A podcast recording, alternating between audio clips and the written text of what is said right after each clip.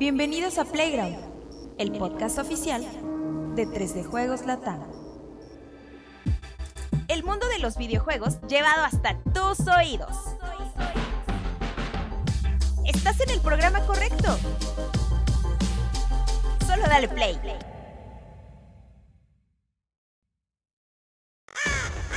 Noche de anoche. Un cuervo mágico voló a las cuatro esquinas del universo conocido en busca de los expertos, los académicos, los eruditos, más grandes del mundo de los videojuegos, pero solamente pudo encontrar al hombre con más millas de viajero del mundo conocido. Señor Juan M. en la esquina. Al hombre con la selección más grande de pines de la delegación Gustavo Amadero. Qué bueno, para que no sepan qué delegación es la mía. Sigue, sigue. Es todo, estoy pensando que. No dejes que la mente te... A la persona que más repite atuendos sin vergüenza Ah, sí, sí. de toda la oficina, de toda su oficina, porque el cuervo no sabe de qué oficina es. Oye, sí es cierto, porque así salí el- en nuestra transmisión de GTA. Quedó tan impactado que no se quiso cambiar de ropa. es que el único limpio. Pero es que es un suéter, ¿no? O sea, dice algo aquí, ¿no? En un ladito, ¿qué dice? Dice Sailor Moon. Ah, pero en Japo. Creo yo Órale. que- es que es de Sailor Moon.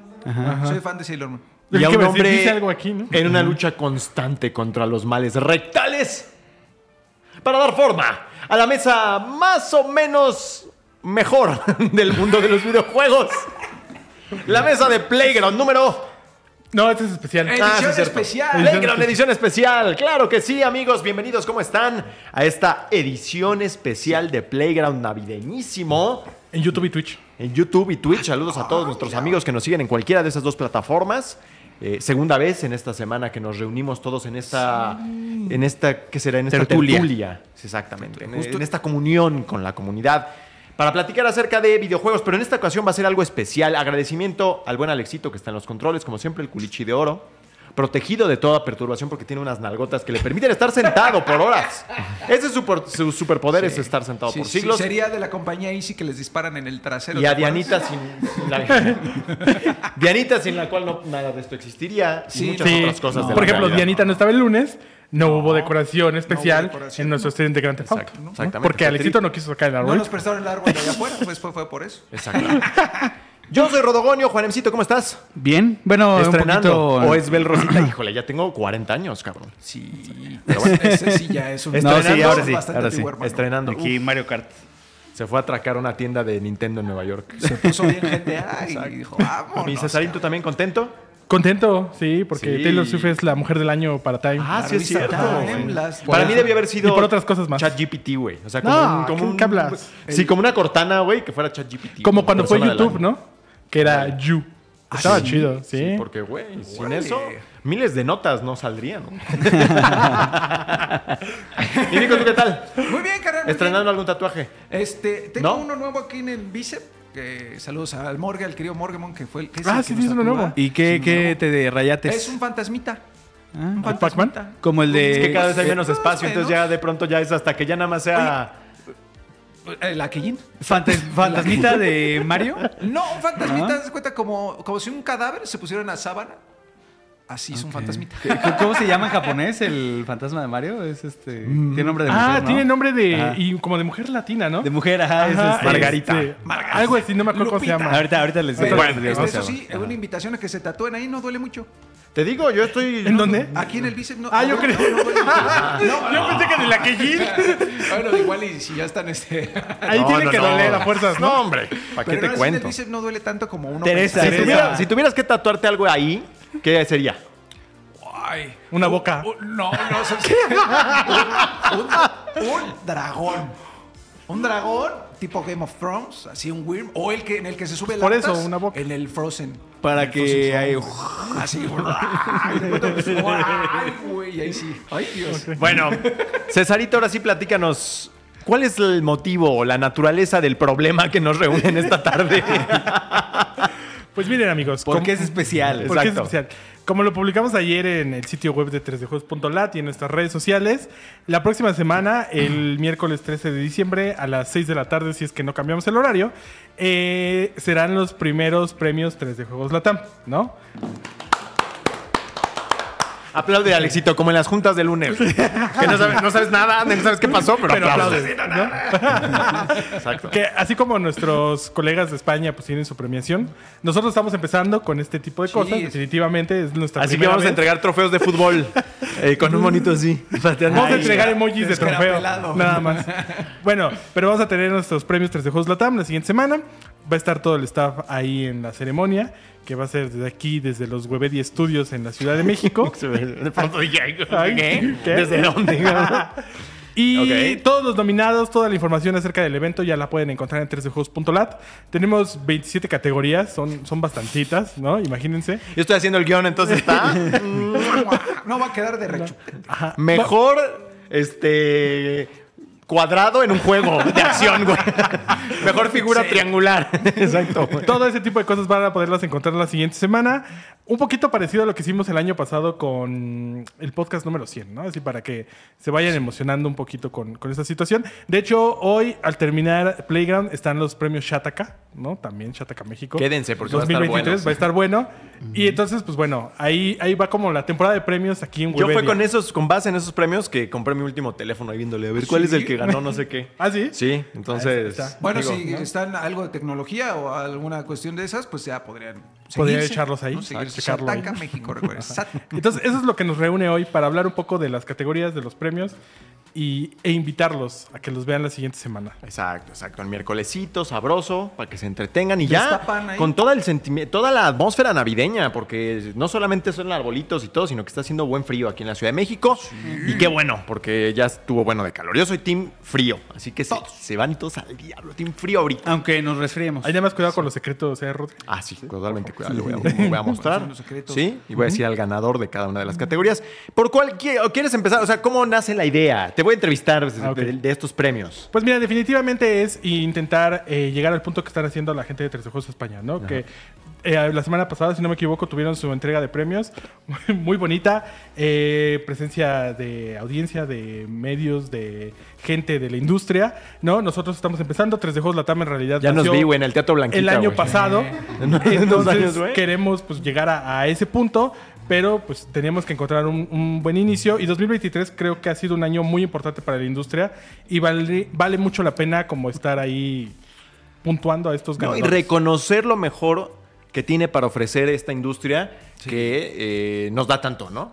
Nos da tanto. Nos Sí. da trabajo, pero también nos, nos divierte, nos apasiona. Nos Entonces, pan. estar en la posición en la cual uno puede reconocer eso y, a- y dar, y aparte entregar la oportunidad también en algún punto a la gente para que tome parte de eso, pues sí que es un privilegio. Y también es un testimonio de lo mucho que ha crecido este proyecto gracias a ustedes, porque pues...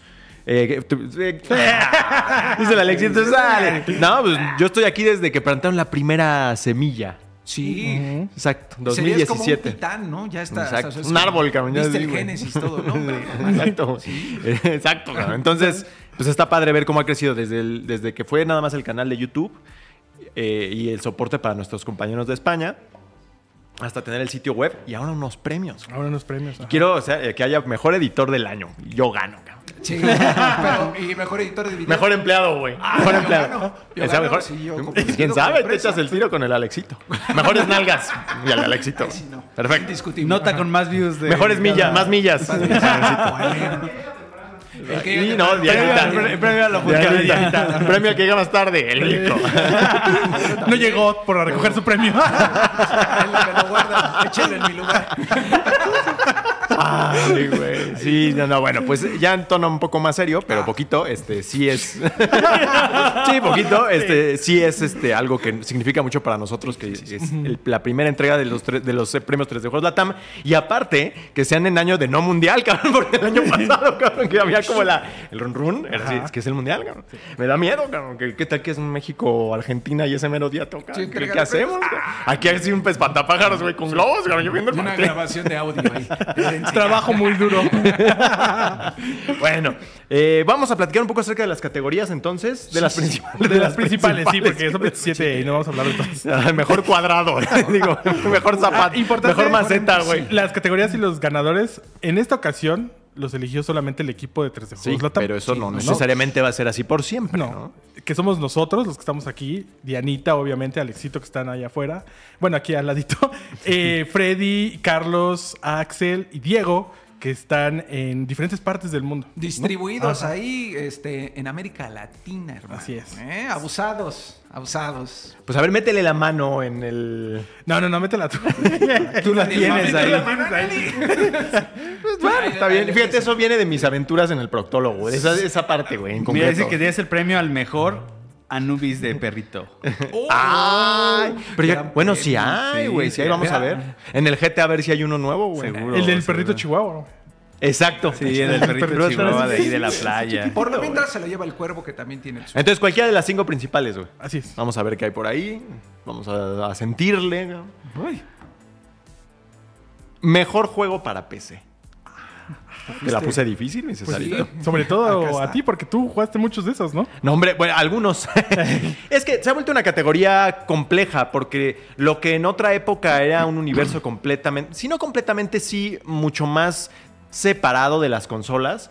Por tema de mercado, por tema de especificaciones técnicas y demás, se ha vuelto ya como que muy híbrido, ¿no? Ahora ya hay una parte en la que ambos universos, el de consolas y el de PC, están entremezclados Sí, muy cañón. No obstante, eh, eh, sigue habiendo algunos títulos que están pensados de principio. Tienen quizá más para ese PC. ADN de. PC. Hay algunos que todavía siguen siendo Hasta el mismo. Baldur's Gate, ¿eh? O sea, Ajá, sí. por ejemplo. créeme que yo, yo, por ejemplo, ahora que le, que le entré justo para los premios y todo eso, a mí en consola sí se me hizo un poquito, eh, sobre todo con el mago, yo digo, oye, ¿cuántos pasos tengo que hacer para hacer un spell?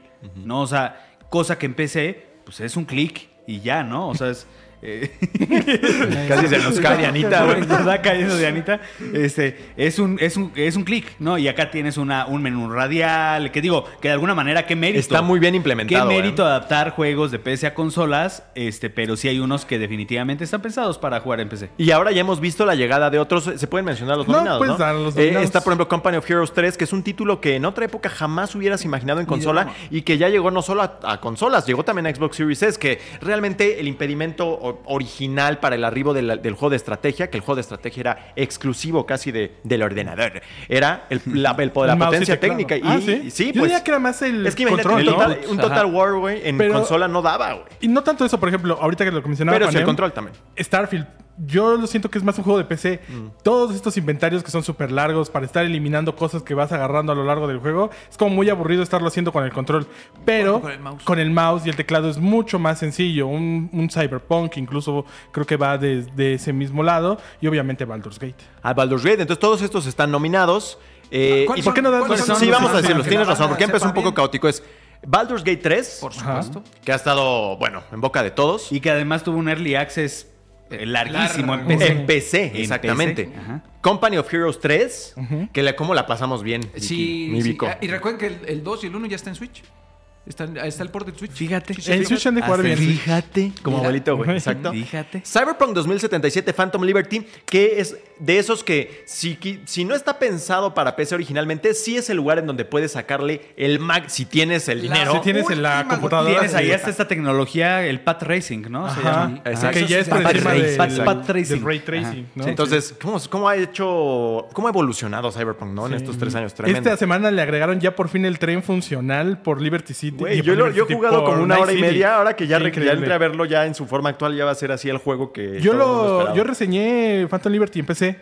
Eh, no, no tuve la oportunidad de jugarlo en top. Super 4K, pero ultra aún así todo. en alta 1080 se ve increíble y se juega muy bien. Y tenemos Diablo 4, que es otro de estos títulos cuyo ADN encuentra sus, sus cimientos más antiguos en PC y que de todas maneras. De hecho, yo quería jugar en PC. Es un destructor de mouse ese, juego, obviamente. Sí, ¿no? Pero... Pero bueno, este... Y que también hizo una muy saludable adaptación o, salto hacia consola, pero que de principio es un juego y una franquicia pensada para PC por su diseño de interfaces, por la- Oh. incluso por la perspectiva de pantalla, por la manera en la que están distribuidos muchos de los menús que, con los que funciona el juego. Entonces, Diablo 4 tenía que estar ahí. Y finalmente, el que habías mencionado es. Starfield, ¿no? Que también es un juego de una carga de inventario muy elevada, de manipular demasiados sistemas o muchos sistemas al mismo tiempo. Entonces, y que en PC también puede sacarle máximo provecho. Lo mismo que a Diablo 4 y a un Company of Heroes que por el nivel de detalle y la nueva destrucción que maneja, el mapa enorme al estilo Total War que tiene este año, pues también en PC, si tienen los fierros necesarios, las tarjetas gráficas, los procesadores, pueden tener la experiencia definitiva de estos títulos en PC, ¿no? Y entre todos ellos se va a definir nuestro ganador. Sí, además de que en PC pues tienes el, el teclado que son una infinidad de botones Y los mods, O ¿no? sea, también En los mods,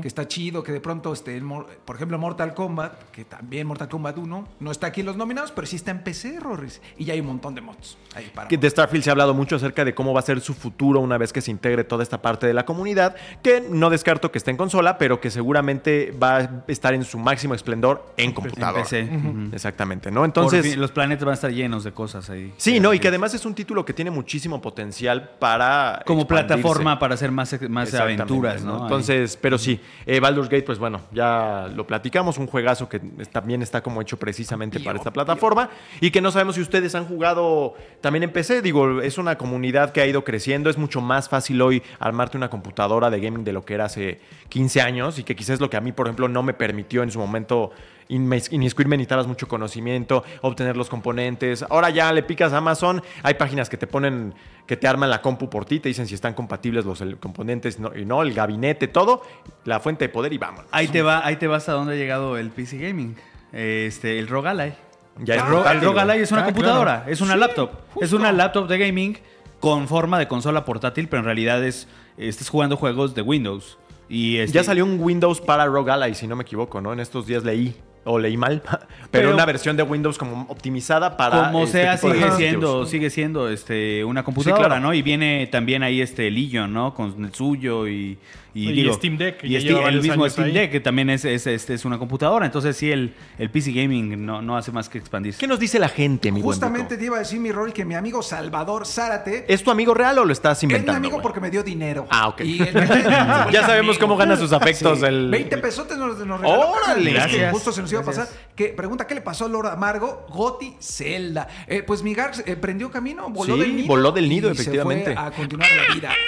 Fue así, ¡ay, cabrón! Ay. Yo creí que estaba pegado. Pero no te creas, tenemos mucho contacto con, con mi buen Gar, con el Lord Amargo. Este, de hecho, platicamos creo que diario, ¿no? Algún mensajillo.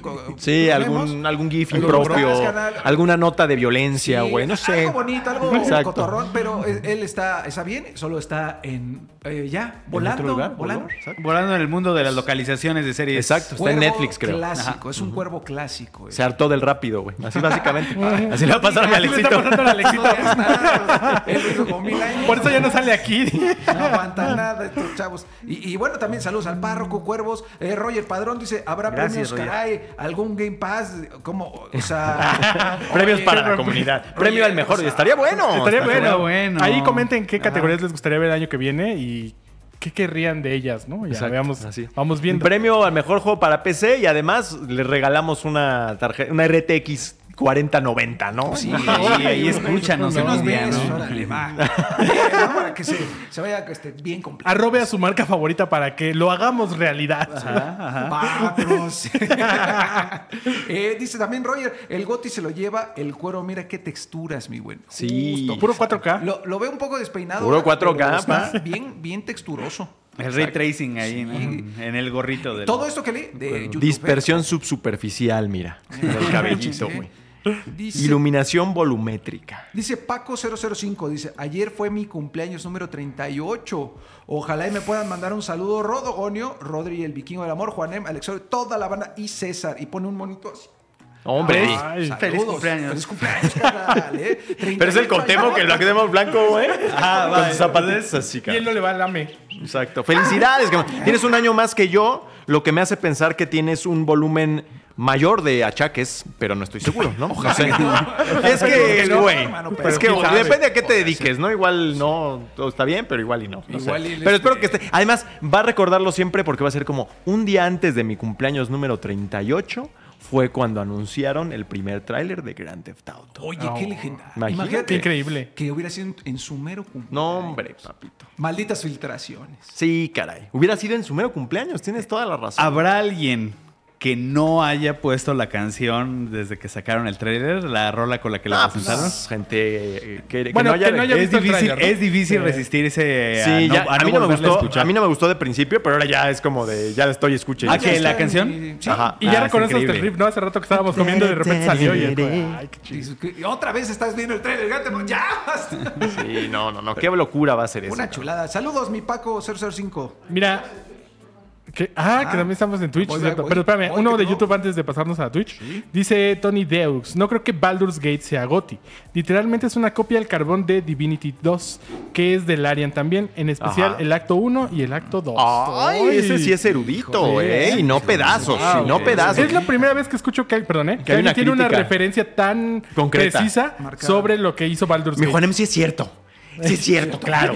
No, pues Es que mi Juanemcito es anti-Baldur's. No, sí lo- me- fíjate que sí lo jugué. No, te, te voy a decir qué me pasó a mí con Baldur's ahora que lo estuve jugando. Lo odié, eso es lo que me pasó. No, no lo odié, no, no lo odié, pero te voy a decir qué, qué me pasó. Me, uno, me agarró ya un poco cansado, o sea, la, la temporada ha sido No es un brutal. juego ligero, cabrón. Hemos, hemos tenido mucho, mucho, mucho, mucho trabajo y he jugado también mucho por reseñas. Non lamentari el tuvo Me la sí, me estoy quejando un poquito, es que ya se está acabando el Ya año. y estuvo, estamos- ya, ya muere, ya muere. ya se vale, ya se vale se quejarse vale, estas alturas del año, ¿no? Entonces, me agarró cansado y la verdad es de que se me hizo, se me hizo muy aburrido. Bueno, hasta Se metió, güey. Dice el Alexito que va al baño, güey. no, y, y la verdad es de que, de que se me hizo muy cansado, como que primero, la, la primera, primera impresión sí fue muy sorprendente, como tienes el narrador que te va diciendo todo, o sea, no, so- no es solo que gráficamente está bien espectacular, que las cinemáticas están bien chidas, sino que las, este, también las, las, este, ¿cómo se llama? Las... ¿Interfaces? Eh, La- eh, ah, eh. no, no, no, lo que te va diciendo el narrador hace que todavía tu imaginación construya Ah, más sí, eso está padrísimo. sobre ese universo. Eso es clave de, de, de Dungeons and Dragons. Ajá. Entonces, sí, sí a nivel narrativo me lo estaba pasando muy bien. Pero me dijeron que cometí error eh, eligiendo al mago, porque para un principiante es lo peor que puede ser. O sea, debes ir con el guerrero, con algo que sea muy sencillo. Como agarré al mago y como estaba teniendo problemas simplemente para castear ahí una magia, me dijeron es que hiciste mal con metiéndote con una clase tan complicada de, de principiante, que tú que nunca has jugado este tipo de juegos. Pero se me hizo muy difícil de Sí, no. controlar. Este, me mataba, o sea, en una de las primeras batallas me mataron porque no supe bien cómo tenía que hacer las cosas. Y, y yo dije, ay, estaba más divertido en Yakuza. Entonces, Estoy perdiendo mi tiempo. la neta, la neta me estaba divirtiendo más con Yakuza Like a Dragon, que ahorita le estaba dando para prepararme para Infinite Vuelta ahora que viene en enero. Y pues puedes tener estos, estos gustos, ¿no? Como de. Yo creo que eso es muy importante. La variedad de Sí. gustos no, no necesariamente te obligan a que tengas que ponerle atención a algo como Baldur's. Que Ajá. creo que de todos los nominados, tanto con nosotros como en The Game Awards, es el juego más complicado. Sí. Y si soy sincero, a mí me sorprende cómo cada vez que hay una publicación sobre The Game Awards, la gente siempre esté como enfocada en Zelda versus Baldur's. Cuando yo sinceramente no creo que todos hayan jugado Baldur's. La Porque neta, no no. es tan accesible en su mejor versión que es la de PC y tampoco es un juego como tan sencillo de, de entender a, a la primera. ¿no? Entonces, estoy muy de acuerdo con Juanem. Yo lo jugué, lo disfruté, pero tampoco es como mi tipo de juego de... Como por ejemplo Starfield, que sí le he dedicado mucho tiempo. Spider-Man, que lo más rápido que pude lo acabé, tanto por reseña como también por gusto. Zelda, Tears of the Kingdom, que me la pasé increíble. O sea, como que ese tipo de cosas sí siento que es lo que le afecta un poco a Baldur's. Y por eso yo creo que en los Game Awards, al menos, y cambian un poco de tema, lo va a ganar Zelda. O sea, es por eso. O sea, porque es un juegazo, pero todo lo que dicen es válido. Y es una barrera enorme de acceso para mucha gente. Y mucha gente, incluido, incluido en los medios, va a haber gente que diga, yo no lo jugué, güey, yo no pasé de ahí, Zelda, ¡pum! ¿Y sabes, sabes a cuál no le pasó eso? Y yo pensé que le iba a pasar a Elden Ring. Que me parece también que es un juego con una barrera bastante grande de... No es un juego sencillo, de entrada es uno de los más difíciles. No de la serie de Front Software, pero sí como del- de, lo mainstream. Y aún así, sí supo sobrevivir a esa, a esa etapa. Y creo que hubo más conversación sobre ese juego que de la que hay de Baldur's Gate. Sí. Pero ¿sabes qué pasa con.? Y ahí voy a decir algo polémico, pero creo que Juanem va a estar de acuerdo. En, en el ring tienes el tema de que es. Su dificultad es parte como de su. De su estandarte, ¿no? De, de- de su trofeo de- del Elden ring. Entonces, si tú dices que no te gusta, es porque no sabes. Entonces, Ajá. decir que no te gusta está mal. También porque con no Baldur's sabes. Gate. Si Sí, dices, no me gusta Baldur's Gate, eh, no sabes. Entonces, de siento que Y es un personas que ni siquiera lo poquito. jugaron, estoy seguro que te dicen eso. ¿eh? Entonces siempre era como, no, y a mí me encanta, güey. Sí, güey, porque Pero- si no, es que. Topa aquí lo que dice mi amigo Bumi OG. A nadie le importa, pero a mí me aburren los juegos por turnos. Que también ese es Ese otra es otro. barrera, Yo ¿eh? hablé con Ajá. mi buen Carlitos con mi buen Carlitos Bravo. eh, no, Saludos no hablamos de eso, pero lo vi en un video, en una entrevista que hizo con, con al- algún, algún contenido de Webedia. Y decía él que ese tema de turnos a él no le gustaba. Y también lo entendí, lo entendí bien. Entonces, sí hay muchas barreras de entrada para Baldur's Gate. Y es. Dicho eso, en tema concretamente de juego de PC.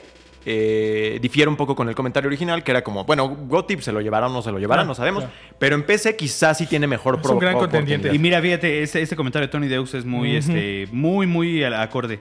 Eh, uno primero dice, mi, mi goti es Cocoon, estoy de acuerdo contigo. Y dos, dice, Half-Life Alyx lo perdió por accesibilidad. O sea, ¿cuánta gente no jugó Half-Life sí, Alyx? claro, güey. Porque ¿Cuánta solo gente? existía en PC VR. ¿Cuánta Sí. gente no sabe que existe? O sea, hay Ah, mucha exacto, gente pidiendo. Half-Life 3 y es súper comprensible Ajá, que lo pidan, ajá. pero ahí está Half-Life Alyx. ¿Y qué es? Que lamentablemente está oculto en, en MetaQuest. Ajá. No, No, no, bueno, no, bueno, en en, este- VR de PC. Steam VR. En Steam VR. Ajá. Eh, pero pues no está en PlayStation, que era algo que nosotros esperábamos con el lanzamiento de PlayStation Que ya hubiera 2. pasado ahora, No güey. se ha hecho una configuración para que salga como un juego que no necesite VR, por ejemplo. Entonces, ese juego está súper perdido y de hace tres años que salió, si no me equivoco, 2020, ni siquiera estuvo nominado a los GOTYs, ¿no? Entonces, sí Cuando es- he haber estado escuchado ahí. que es un juegazo. Ajá, Y, lo pues, es. que, Sí. pues, Es un Half-Life. Es un Half-Life. 60 mil pesos. Un 50,000 Half-Life contemporáneo. No con, tanto.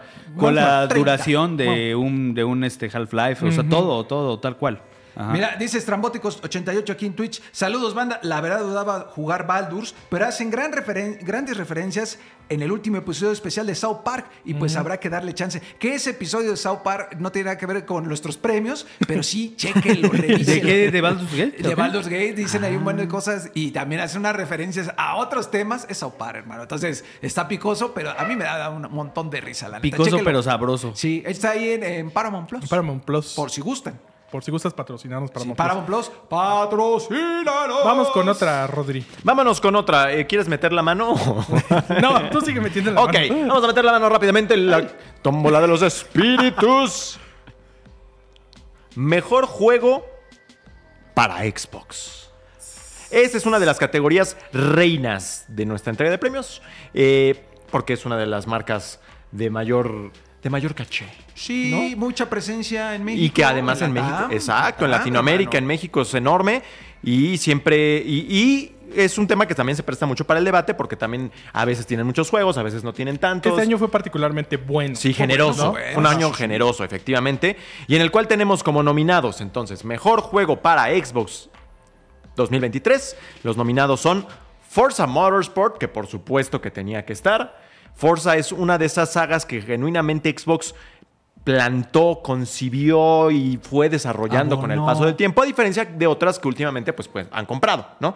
Pero esta sí es de las antiguas y a la cual le ha ido bien históricamente, que ha tenido momentos de gloria y que regresó después de varios años de tenernos a la expectativa. Hi-Fi Rush, que fue una sorpresota, tuvo un que le llaman un soft launch, bueno, este estreno como sorpresa. Nadie lo veía venir, lo anunciaron en un evento En tem- enero. tempranero Ajá. y resultó ser un juegazo Un ingeniosísimo de que es Tan- Tango, Tango, Softworks. Tango, ajá. Curiosamente después de eso se fue este Shinji Mikami, Mikami. entonces pues, como que quién sabe qué pasó, pero el juego en sí fue muy Pero lo bueno, que dejó estuvo fue muy creativo, fue muy vistoso, tuvo virtudes por todos lados. El ganador de, mi corazón. Exacto. Oh. Minecraft Legends, que no sé, no sé si fue de ese mismo evento. Lo o lo estoy ya lo había presentado, creo, pero salió también Poquito temprano después, en el año. poquito Salió en primavera. ajá. El que es el que mezcla acción con estrategia. Con ¿no? estrategia. Sí. Ajá.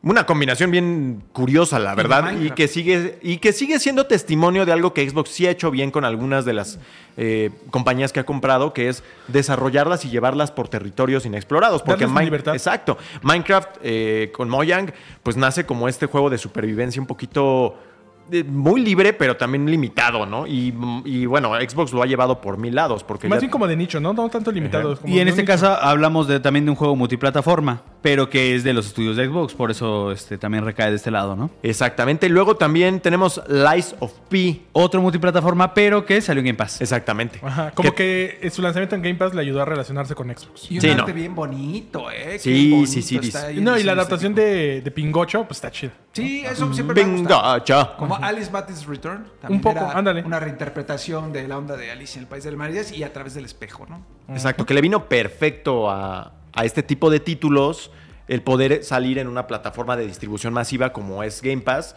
Y bueno, pues no solamente entonces es el juego en sí mismo, sino también en cierta forma premiar o reconocer el rol que sigue teniendo Game Pass en la industria, que es una, una plataforma de distribución innovadora, accesible y revolucionaria, Y básicamente. nada más, en este caso y en el de Hi-Fi Rush, dos juegos que creo que en The Game Awards y en otros lados como que han quedado un poco rezagados, ¿no? Como que no, no lograron colarse casi a ningún lado. Aquí yo creo que reconocerle a Xbox todo lo que ha hecho este año, pues sí, vale, vale mucho la pena. Efectivamente. Y la ¿Y el cereza. último cuál es, mi buen Vico? Starfield, la cereza del pastel, la joya de la corona de este año para Xbox, porque la neta fue una gran promesa y el juego lo hizo bastante bien. Ahí este, hay opiniones un poquito encontradas. Ya lleva algunos meses, eh, un par, un par de meses o ya tres No, meses. ya tres, ¿no? ¿no? Se nos fue volando Sí, el salió año. en septiembre, güey. Se fue, nos atropelló, nos atropelló la Navidad y a la banda le cayó muy bien, a otros no.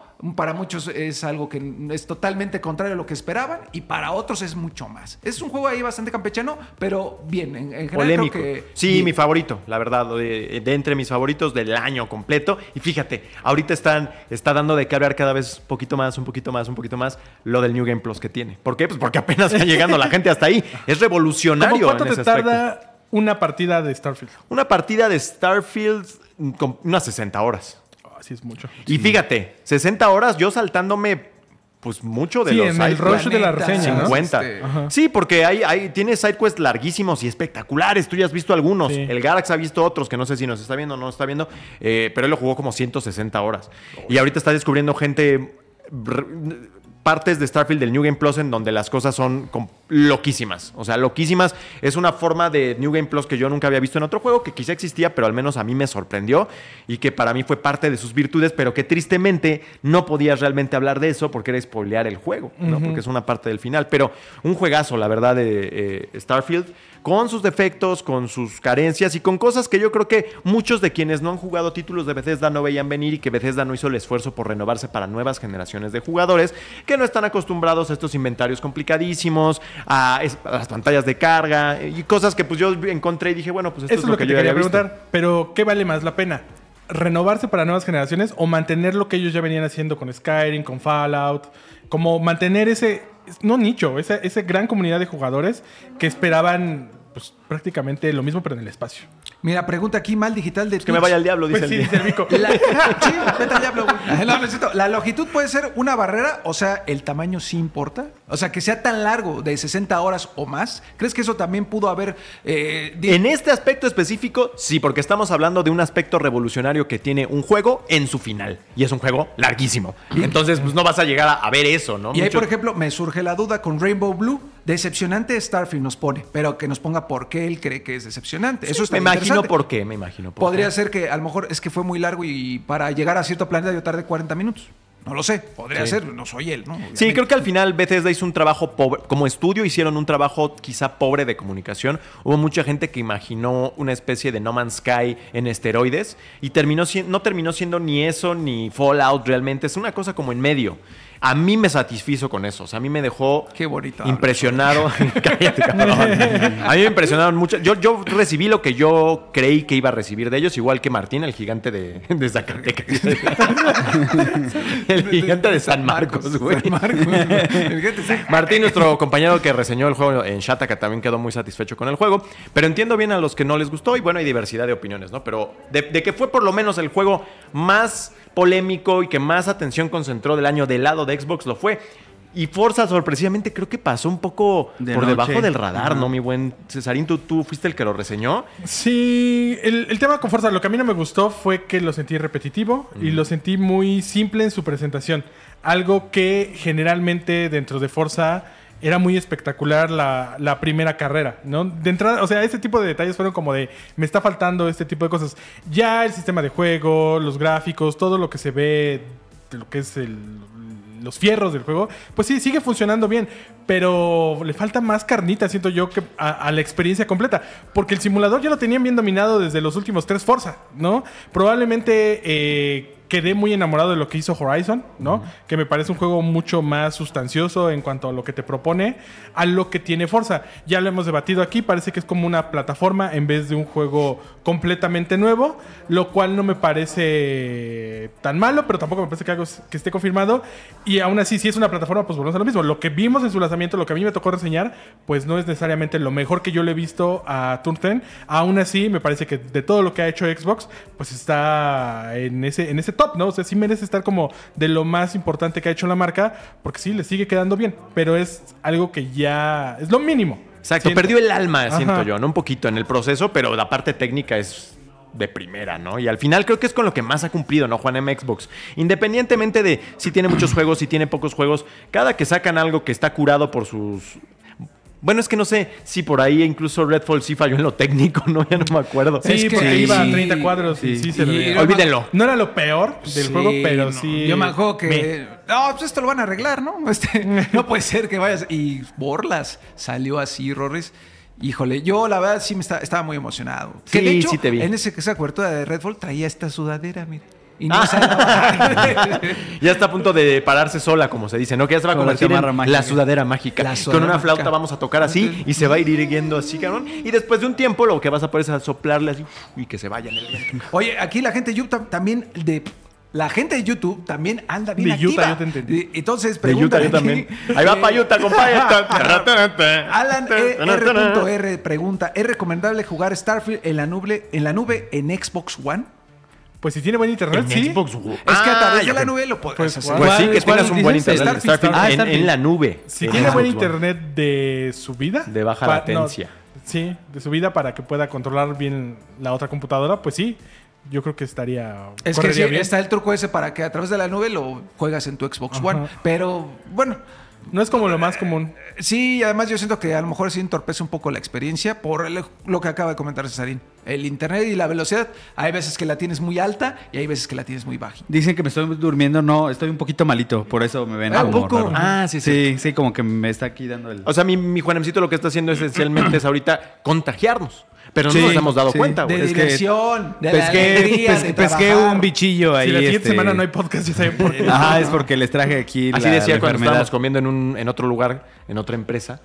Estábamos en una taquería y llegaba un señor con un acordeón y gritaba, ¡Ya llegó la alegría! Y empezaba a tocar.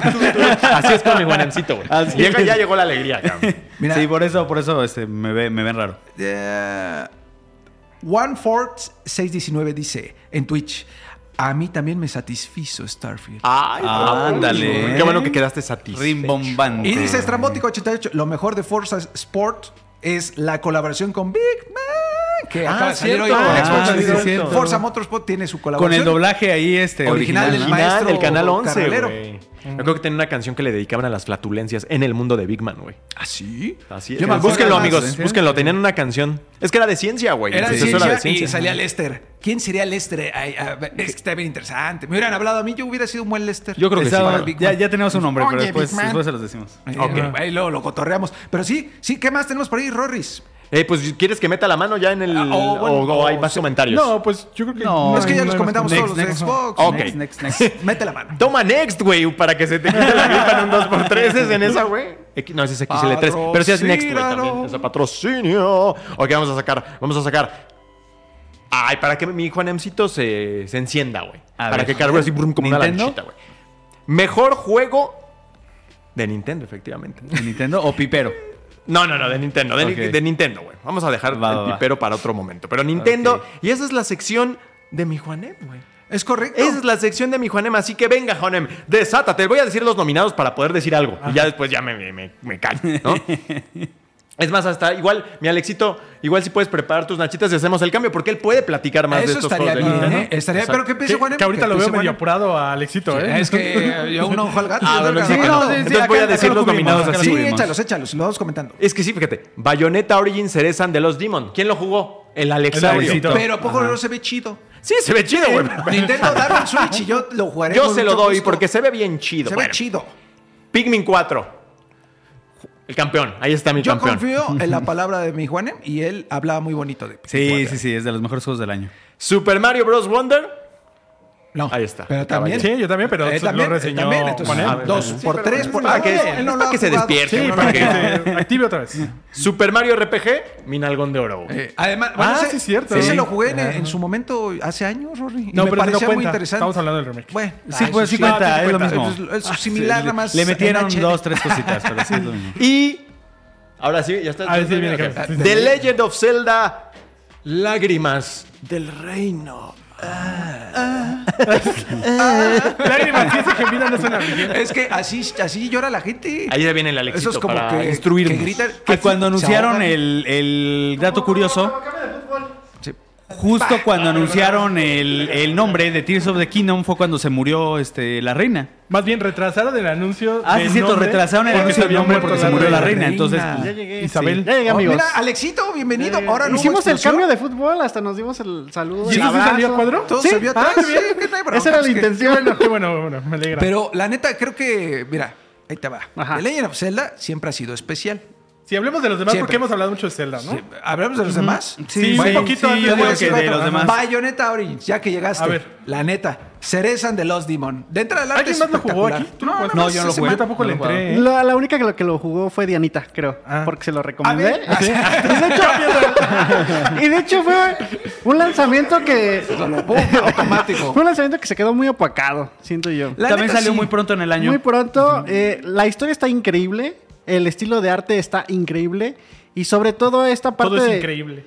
Pues para mí sí. O sea, es que, que Todo es fue, una, fue cosa bellísima.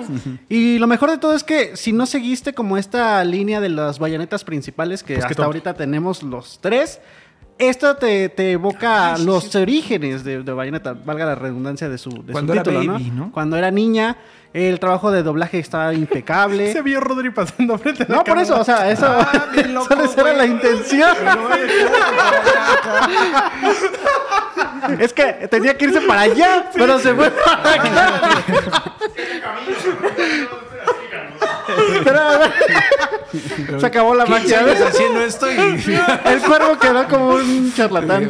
no puede ser. Les No, prometemos pero- que los premios quedan mejor editados. Vale, Pero pues a mí se me gustó mucho Bayonetta, o sea, es un título que rescata todas las maravillas de Nintendo Switch, que se siente muy cómodo jugarlo en esta consola y sobre todo que pues el trabajo que hizo Platinum Games con esta entrega, porque ya creo que la saga ya estaba como muy exprimida, ya el 3 ponía punto final. Todavía no se iba a camilla. Ajá, todavía le, les- Sí. le salió para otro juego. ¿Sí es full platino?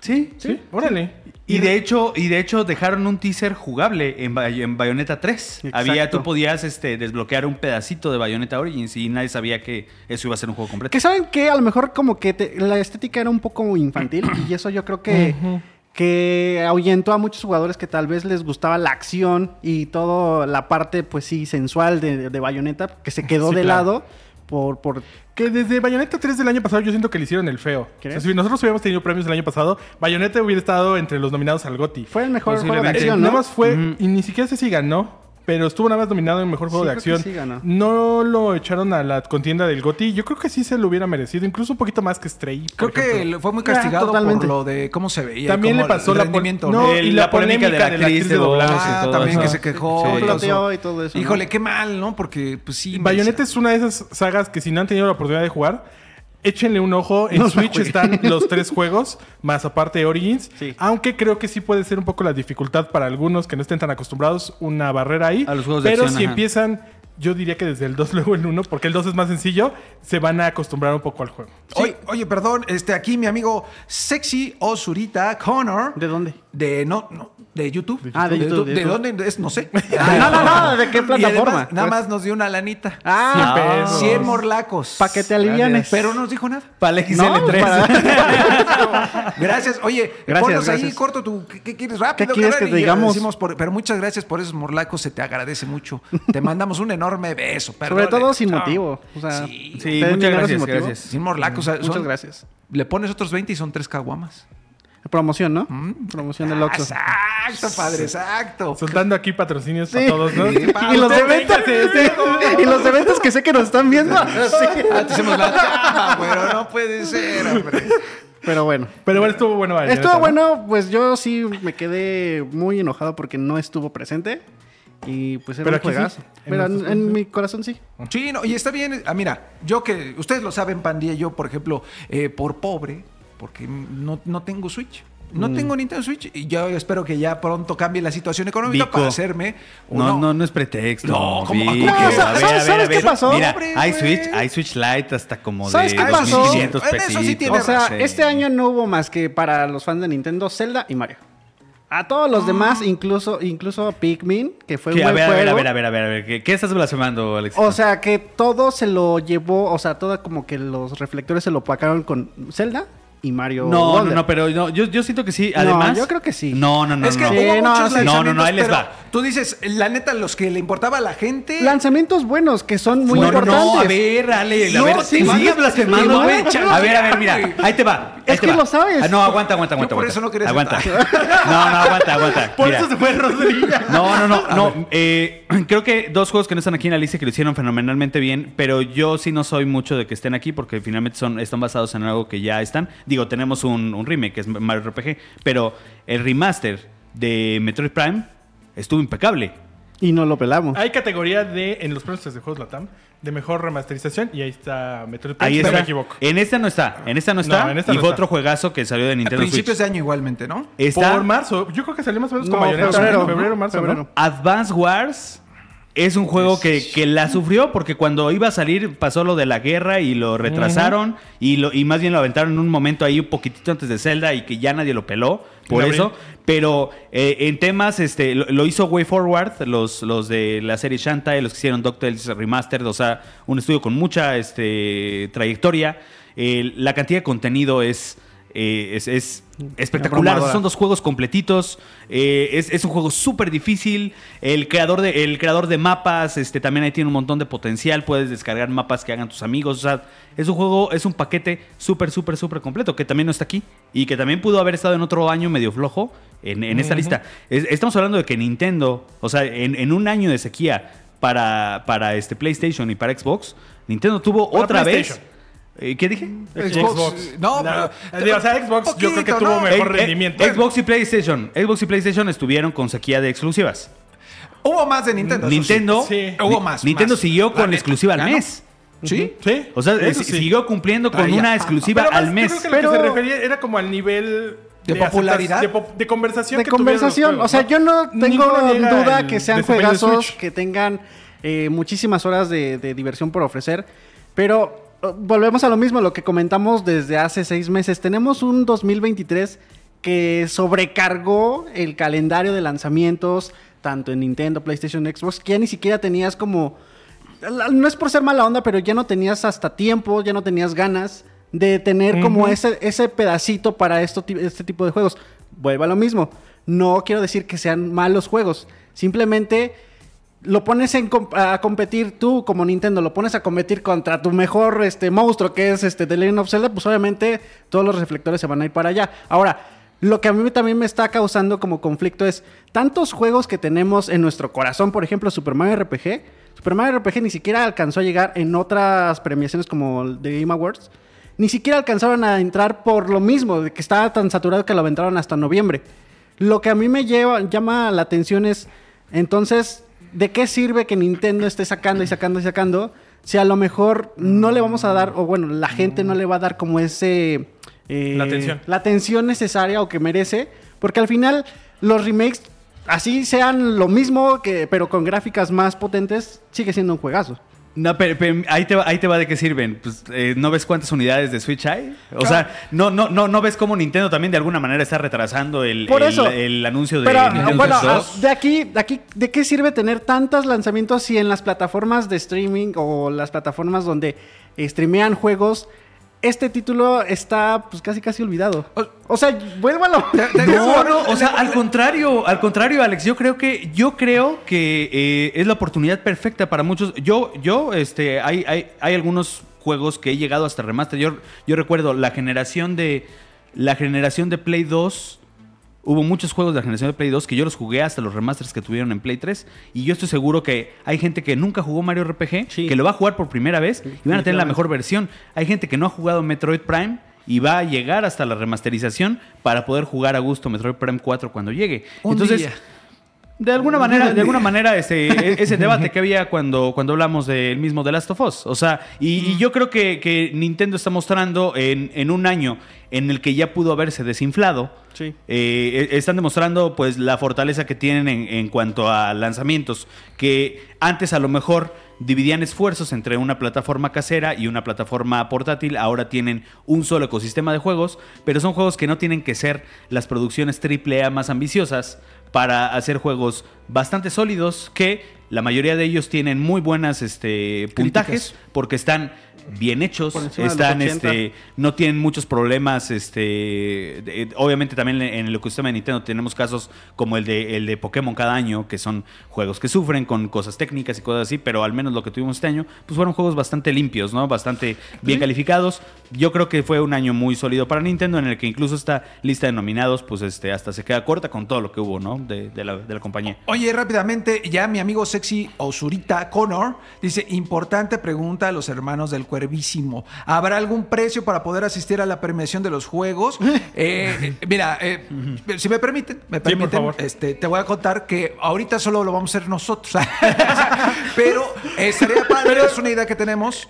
Volvemos a lo que decíamos al inicio. Es la primera vez que Es- lo hacemos. danos chance, hermano. Eh, ya vieron lo que pasó en España. Hay gente, hay gente de la industria. Entonces, seguramente en algún momento los podremos invitar a donde sea que los hagamos. Pero esta primera ocasión fue eh, pues más moderado todo, ¿no? Sí. Entonces, ustedes tranquilos. Estamos seguros que el año que viene va a ser todavía mucho mejor. Y aún así creemos que les va a gustar muchísimo lo que va a pasar la siguiente semana. Entonces, tranquilos, amigos. Mira, tranquilos. pero si vendiéramos los boletos, yo creo que se, Sexy Osurita Connor sí los cobré porque nos acaba de dar otros 50 pesos. Ya pago- ya pago su boleto. varo, ya lo pagaste, cara. A la siguiente edición. 50 más para las caguamas. Saludo desde Morelia y quería preguntar si habrá alguna manera o, o precio para poder, eh, justo leer lo que acabamos de leer, hermano. este, danos chance, danos chance de que esto sea eh, eh, pues de entrada en otro, en otro lugar, que sea un poquito eh, más formado, ya más consistente y de haber precio, pues ya se los comunicaremos. Sí, más adelante definitivamente que- contamos con ustedes en algún momento para esa actividad o para algunas otras. Nada más denos tiempo como de planificarlo bien para que el lugar al donde vayan, al donde nos acompañen, pues sea de lo mejor posible. Dijo el ¿no? Sí. de teatro, Ban- este, teatro Banquita. Teatro Blanquita, ajá. Vamos a llenar el Auditorio Nacional, que no? Un auditorio no? nacional. El La Arena Ciudad de México. hombre, Un rápido y padre. jugoso en vivo. ¿no? Y tenemos invitados, este, juegos de azar. No, hijo. Y caguamas. Y caguamas, ¿cómo no? Claro que sí. Quiero mi foto. Patrocinadas por Sexiosurita. Ah, eh, sí, porque ese carnal. Mira, Mira, pero. Si le siguen poniendo al, al superchat, igual en una de estas sí nos para Mira. la siguiente semana armar algo. Dice Diandre Puba. Dice, este COP, eh, supongo que son de Colombia, ¿no? Pesos son- colombianos, pesos colombianos. ah. Buenas, amable comunidad. 20 de- mil. 20 mil. 20 mil, que es un montón. Yo no Sí. sé cuánto Wow. sea para ti, 20 mil, pero a mí, para mí es un montón. Ahorita va a ser el cálculo Rodríguez. 20 mil Ah, pesos sí, colombianos Rory, por favor. Buenas, amable comunidad. Dejo algo para la botana. A propósito, ¿cómo alimentan al cuervo mágico? ¿Le dan al piste mágico o un balde con cabezas de pescado cada semana? Saludos desde Bogotá, Colombia. Dice Dianita, ¿qué con qué? Personas, con personas. Cabezas de Que con personas. los que preguntan sobre los premios 3 de juego. A ver, a ver, pero personas son este espíritus que se pueden manejar 86 en pesos. la serie 86 personas. Pero esas personas, son personas, Exactamente. Sí, ya lo hizo muy O- meta, Juan. O humanos. Y además, dos. y además, ¿quién crees que también manda saludos? Ah, Anaís. ¿Quién es Anaís? Nuestra compañera de Webedia No, no la conozco. ¿Sigue en Japón todavía? o- No, ya ves. llegó. Ah, ¿Está llegó, ah, Que de hecho ya. está viéndonos ahorita mismo. ¿Qué pasa? Pues ya pasaron todos. No, viene justamente a ayudarnos con los premios 3 de juegos. Eso, No, no, y- Angelito. Y también tengo información de que nos trajo souvenir del, del Uy, país el del sol naciente. El Entonces, para que le manden un saludo. Y no la desconozcas. Sí, la ubico, sí la ubico, sí la ubico. Ya hay ¿cómo un, no? hay un regalo más para el equipo 13. Déjame, voy a Twitch porque. Ay, Dios, se nos va Juan. ¿eh? Aguas, perdón. No te trajiste ahorita, mano. Se está descontrolando todo esto. Ya se cae la lámpara. Ahorita voy a poner una agüita porque sí, sí. Oye, ¿qué otro, ¿qué otro nominado teníamos de Nintendo? Nada más hablamos ahorita de Bayonetta. Bueno, estaba Bayonetta, estaba Eh, Pikmin, 4. ¿Qué traza con Pikmin? A mí, la verdad, siempre me ha parecido como muy curiosito el mono, el Oliver. Ajá. Pero no me animo yo a jugar Pikmin. ¿No te animas? Eh, Nunca me he animado. Porque no tengo Switch. Pero, pero, oye, pero, pero te voy a decir una cosa. Pero, ¿qué tal si me hubiera animado y compraba uno? güey?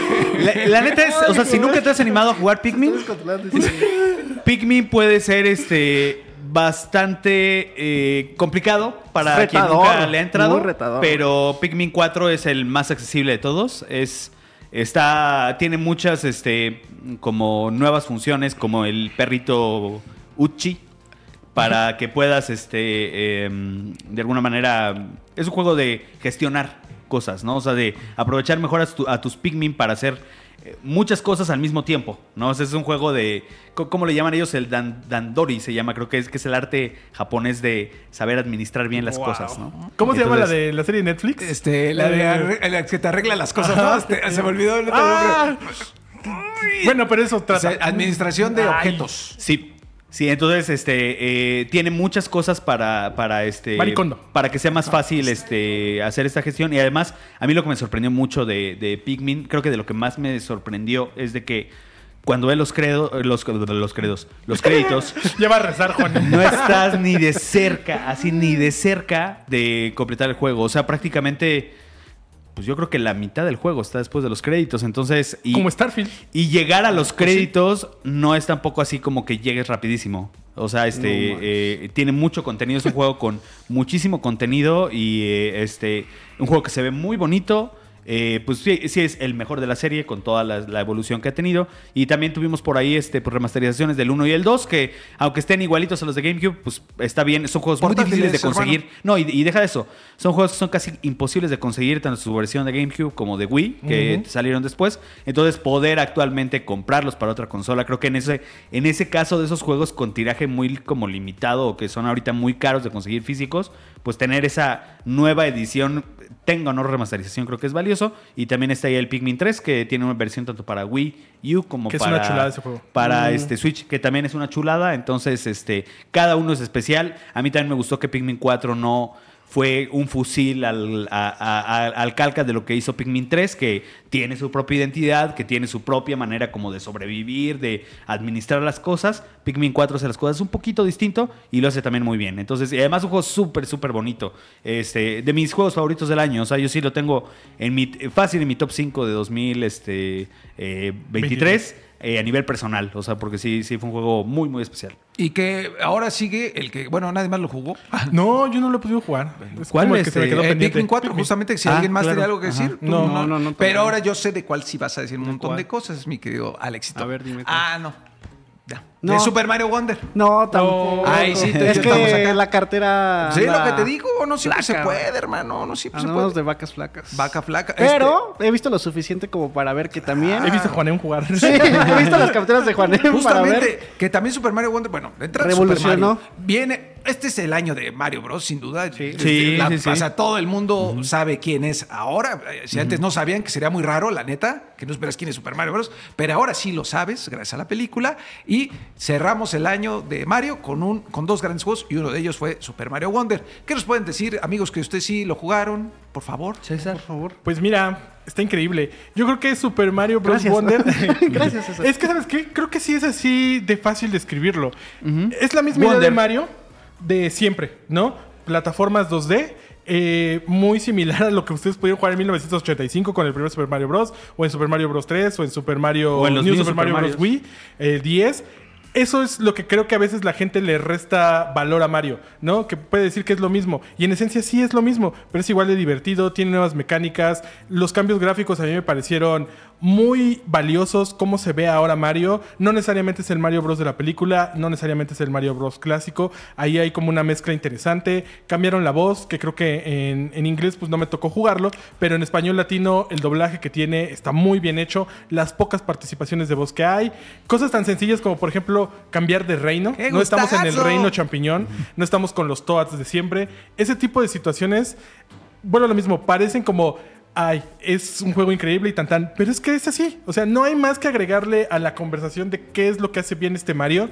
Simplemente sigue haciendo muy bien lo que Nintendo sabe hacer, que son sus juegos de plataformas, que son estas formas accesibles de empezar a jugar sin cambios dramáticos, pero muy sustanciales a la hora de, tener el control en tus manos. A mí lo del multijugador me pareció maravilloso, ¿no? Como sin la necesidad de entrar a un matchmaking o de esperar a que alguien más se conecte contigo, ya estás jugando en línea con otras personas.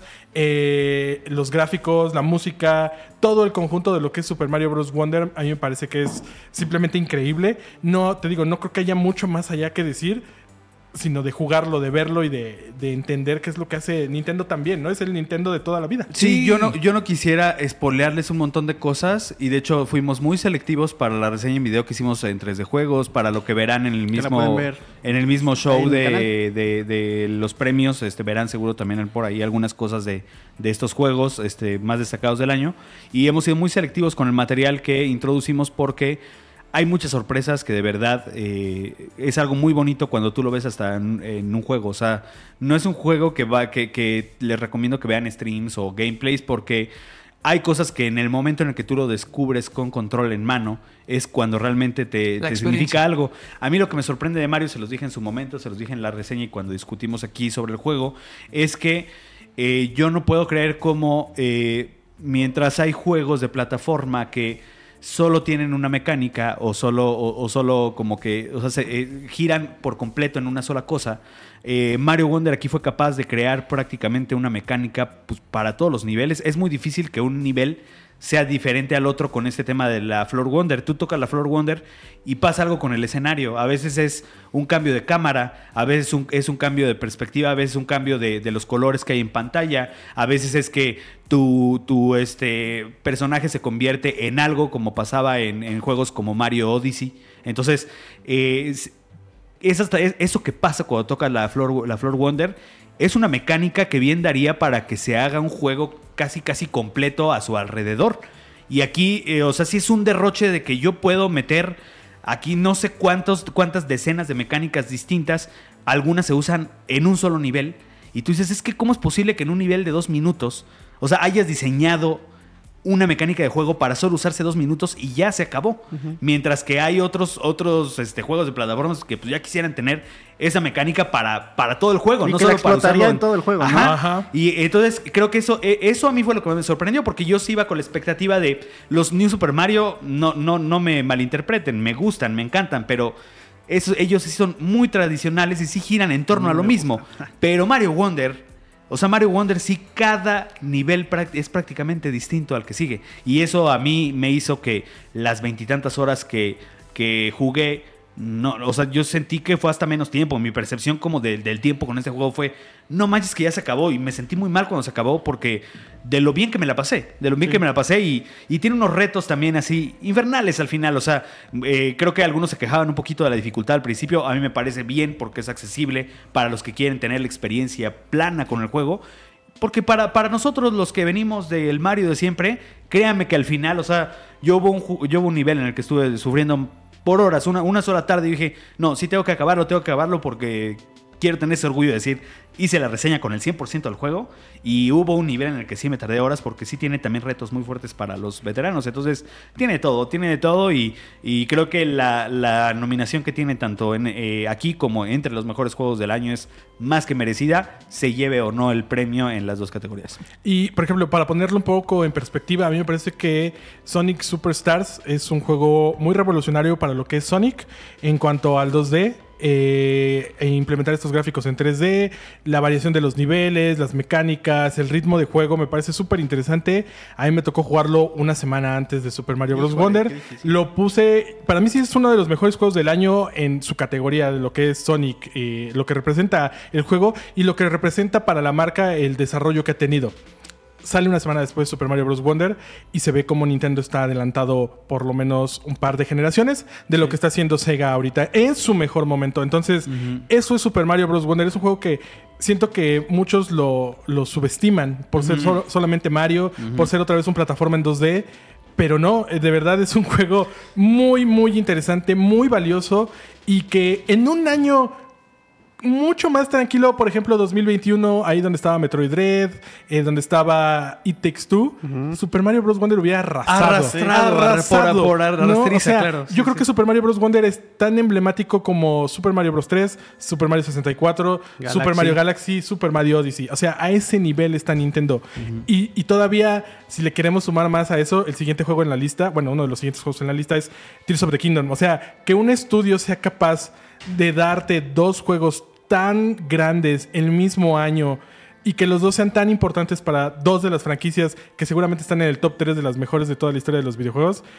es una cosa que parece imposible para otros, ¿no? Creo que ni siquiera Rockstar, porque Rockstar nada más puede hacerlo una vez, ¿no? Y se tarda mucho tiempo, ¿no? y, y- y yo amo Rockstar, ¿no? Y, y acabamos, estamos en el hype de Grand Theft Auto eh, 6, pero dos juegos al mismo tiempo de esa calidad, neta, no subestimen Super Mario Bros. Wonder. Es una cosa increíble. Ahora, mira, aquí agrega Vincent Sal en Twitch y dice: Hace mucho que no hay franquicias nuevas en Nintendo. Sí. Sí, tienes razón. Sí, un rato. tiene razón. Splatoon, este, ARM, ¿te acuerdas de ARMS? Eh, ARMS estaba bien Splatoon, bonita esa idea. ARMS fueron de las últimas. ajá. Pero fíjate que este tipo de cambios, aunque sean las mismas franquicias, este tipo de cambios Ah, Ujú. se siente como algo nuevo, ¿no? Yo, por ejemplo, me acuerdo cuando eh, revelaron en, un di- en el direct de junio, este, junio, julio, agosto, este Super Mario Wonder, mucha gente se quejó de este cambio tan radical en las texturas, en las animaciones, en los gestos de Mario y de compañía, al no ser como esta parte de, ¿por qué no es un new, no?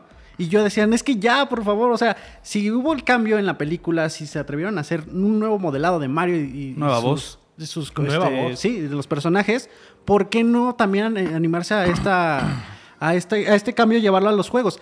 Y creo que eh, yo lo hablo desde el- desde la persona que no lo ha jugado y todavía sigue hypeado porque es como me- se me antoja todavía más jugarlo y ya tenerlo en mis manos. He visto personas que hasta se enamoraron con este nuevo diseño de Mario porque ahora es más eh, accesible o más bonito para los ojos, ¿no?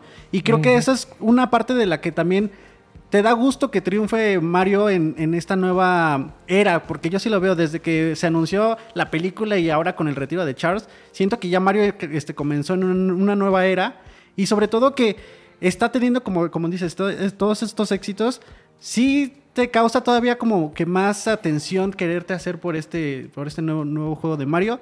Y sobre todo, como ustedes me ganaron el comentario, pero sí, hubiese salido en un 2021 o 2022, donde a lo mejor hubiese tenido el terreno libre para ganar lo que quiera, hubiese sido revolucionario. Pasó con Mario Odyssey y Breath of the Sí. Wild. También eh, ambos juegos extraordinarios. Mario Odyssey también fue un juego de muchos dieces. Mario Cachuchas. Eh, fue un juego que también tiene, tiene este promedio, promedia casi perfecto en Metacritic, pero bueno, también salió Breath of the Wild ese año, ¿no? Entonces, pues bueno, otro a la lista de los juegos que yo, yo dudo que Mario Wonder tenga muchos premios, no porque sea malo, sino por todos los gigantes, ¿no? Que hay alrededor. Mira, pero pues bueno, ahí aquí tenemos. dice mi amigo Ra- Rafe Onet, espero estarlo pronunciando bien, debe haber la categoría free to play porque no hay mucho varo.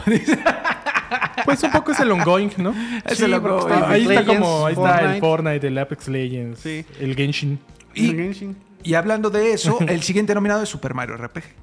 Sí. Que ahí tú que le entraste, ¿no? Sí, sobre todo pues, el- lo Sí, también, mismo, lo también. mismo. Un juego tan importante, tan bonito, que se venía eh, pidiendo desde hace 15, 20 años un remake, sobre todo por esta relación rota, no rota ahora, porque ya como que se reconciliaron Square Enix y Nintendo. No se creía posible un, un remake de, este, de esta categoría y se logró gracias a esta como alianza. Y lo que me da mucho gusto es tener este, este respeto a al producto original, pero a la misma, al, mismo tiempo agregarle nuevas cosas como los poderes este, para hacerlo con tus compañeros, para tener nuevas mecánicas en la forma de, jugar, eh, un nuevo este, sistema de, puntuación en el que tú puedes aprovecharlo para hacer que las partidas sean más fáciles. O sea, todas estas cosas no solamente te, te dicen, ah, bueno, ya te lo mejoré en gráficos. No, también te lo mejoré para que tú y las, las nuevas generaciones lo puedan jugar. Yo, el- la primera sensación cuando lo vi en, en su anuncio fue acordarme de aquella vez que lo probé y acordarme de aquellos tiempos donde pues te la pasabas con todos tus primos, con todos tus amigos jugándolo. Amiguitos. Sí, y pues jugarlo otra vez, ahora con español latino en textos, creo que es una experiencia totalmente pues placentera, o sea, si antes era muy satisfactorio jugarlo, ahora se duplica y sobre todo esa comodidad de tenerlo en el Switch, llevártelo a todos lados, tener como esa opción de darle el reposo el- a la consola y seguirle cuando tú regresas de la escuela o del trabajo, creo que pues, es invaluable. Y sobre todo, si se hizo este remake, ¿qué no más pu- puede haber este, en, un, en un futuro, ¿no? Con otras, es- ajá, con otras empresas. Por ejemplo, a mí se me ocurre que se forma una alianza con Rare y, y remakeen un Banjo Kazooie, ¿no? Imagínate. Ojalá estaría, estaría podría ser. increíble. Oye, ya y mi Donkey Kong, ¿dónde firmo? Pues si pasa eso, yo creo que eventualmente eh, veríamos el juego tanto en Nintendo como en Game Pass. Sí. Claro. Y se alimentaría esta, este rumor de que. pues, que a Xbox no en ningún momento le molestaría. Ajá, llegue- No, y no, ahí viene, ahí no. viene Jet Force este, Gemini para, Ah, para es este. Nintendo Switch Online. Entonces, la relación anda muy bien ahí con los juegos de Rare y Nintendo. Yo no lo veo nada descabellado. Sí, no, y pues. Que, perdón, pero este estudio no ha hecho tanto 3D, ¿no? No. Entonces, no, ese podría ser, no un problema, pero no es como que su especialidad. Han estado más como en la onda del Super Nintendo hasta donde sé. Sí. Que, que ojo que este lo, lo- lo- el remake lo hizo. Uy, una Patrocinado curarse, ¿eh? por. Directo al Paladar. Pa- para curarse, este. ¿Qué, qué le estaba diciendo? Ah, de, de que- de- no, del estudio. Del estudio. El estudio que, que lo hizo, este es un estudio que ha trabajado más con la serie Dragon Quest. Sí. Y ahí se nota, y ahí se nota que, que este remake estuvo más del lado de Square Enix. De hecho, cuando tú ves los legales de cualquier producto, de cualquier estampita, de. Eh, yo, yo compré la versión japonesa que venía con un pin. Y el pin abajo dice Square, Square Enix Characters. Sí. Que es ahí este, la nubecita, Geno, Geno. todos ellos son personajes que pertenecen a Square Enix. Entonces, de alguna manera, eh, eh, a, mí, a mí se me hace un buen, un, un buen este, como indicador donde yo pienso en un Chrono Trigger. O sea, Sí. Si ya aquí Nintendo, ok, Square Enix, échale aquí con esto que es parte tuyo, es parte mío, ahora hagamos Chrono Trigger y a lo mejor sí va a llegar a más plataformas, pero primero me lo dejas a mí. Y está ¿no? padre porque le pasó a Metroid, sacó Metroid Dread, dijo, a ver, vamos a probar para que a lo mejor en un futuro vuelva a la saga 2D y hayan, este, hayan más entregas. Por supuesto, Metroid Prime 4 pues siguen en la congeladora, pero también puede ser un indicio de que sea las ventas el, el indicador de que pues le den luz verde y con Mario RPG pues ya abrió la puerta totalmente a que pues los sueños más guajiros se pueden hacer realidad. Totalmente. Que ya ni tan guajiros, o sea... No, ya no. Yo creo que uno de los imposibles de Square Enix en algún punto era Final Fantasy VII. ¿no? Que el remake nunca va a llegar, que no sé qué, que no sé cuánto. Pum, ya vamos por la segunda parte. Entonces, el problema creo que con Mario RPG, el problema creo que con Chrono Trigger, ya no estamos saliendo como de tema, pero nada más para puntualizarlo, es que es tan legendario que yo creo No que... quieren hacerlo más. Exacto. es, es como un miedo ahí como de, si toco esto y la riego... Todo Voy el mundo me cae encima, ¿no? Entonces, pero estoy seguro que ha habido pláticas. No creo que no. Sí. Oye, ahí brevemente dice Selpo, nos dio 200 morlacos Órale. mexicanos Órale. para que renten el Teatro Blanquita. ¡Ah! Ay, bien. ay, ay. Uh, ya se armó. Dice sí. Guillermo González, le dice, todo sea por los premios Eres 3D. Uy, los premios Eres 3D. ¿Qué? juego. Pues, Me hermano. gusta ese nombre para el siguiente Está año, padre, ¿eh? la neta. Pues entre paréntesis, premios Eres, tres de de juegos. Y el último nominado. O amigo. imagínate, eres, pero con el, la E que sea un 3 Oh, de 3 de juegos, ya, ¿eh? rompiendo, rompiendo la internet, desde ahorita. Por último, pues ya The Legend of Zelda Tears of the Kingdom, que no hay mucho que decir, creo yo. Es, No, yo- y, y también hablaremos cuando hablemos ya de que- los sí, mejores. es una nota muy alta Sí. en la franquicia de Zelda, en Nintendo, y este año creo que lo hicieron muy bien, innovando nuevamente, poniendo el granito de arena extra en la franquicia y en algo que es una secuela. A mí me sorprendió que gente ajena a Nintendo y a la saga se dio la oportunidad de jugarlo y quedó maravillado. ¿Como quién? lo- como una persona que estoy viendo, que está enfrente de nosotros. y que ahorita le voy a ceder el lugar porque siento que ya está ansioso por venir a Ah, sí. comentar. Y- pero le entró, por ejemplo, y le Sí, agradó. El hype estaba muy fuerte. Estaba ¿no? muy cañón. Y nada más como para puntualizar algo ya más de 3 de juegos, el podcast donde Juanem hizo la, la reseña de, de Tears of the Kingdom, la semana pasada que salió el Spotify Wrap, nos lo marcó como el podcast en el que después de escucharlo, la gente, más gente llegó a nuestra comunidad de 3 de Sí, juegos en Spotify. el- wow. Así de, así de importante fue eh, la, la, la necesidad de información que había sobre Tears of the Kingdom en ese momento, ¿no? Que siento yo que a diferencia de Breath of the Wild bajó un poco más la conversación más rápido, también por tanto lanzamiento que hubo, y aún así creo que fue un hitazo. Y la gente sigue haciendo cosas bien locas, sigue muy presente. Y la, y la comunicación estuvo bien rara de Nintendo porque eh, me acuerdo nosotros lo, lo fuimos, fuimos a un previo como que sería unas tres semanas antes del lanzamiento a Nueva York y para ese, para ese momento nosotros que llegamos allá a jugarlo no sabíamos nada. O sea, Sí. no sabíamos que,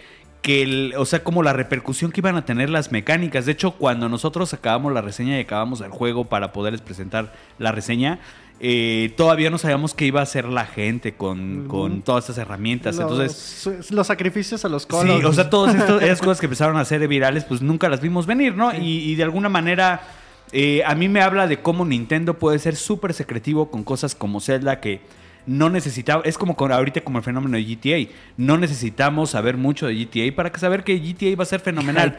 Con Tears of the. Kingdom desde el primer teaser la gente sabía que Nintendo no iba a ser capaz de descuidar una serie tan importante como Zelda y que de alguna manera iba a buscar la manera de reinventarse para no ser simplemente una copia al calca de Breath of the Wild, que, que creo Lo que es su logró. mayor mérito. O sea, su, su mayor mérito es que nos puso a pensar de manera muy diferente que en, Breath, que en Breath of the Wild en cómo movernos, en cómo resolver cada puzzle, en cómo está diseñado cada uno de los santuarios. O sea, es un juego muy, muy distinto que los que dicen es que es exactamente lo mismo es porque nada más han visto trailers. Perdónenme. La es porque neta. nada más han visto trailers. La neta. No lo han jugado. Ahí, mira, dice por acá, macroscopía en YouTube, dice macroscopía Gems y Lomas. Hola, guapos.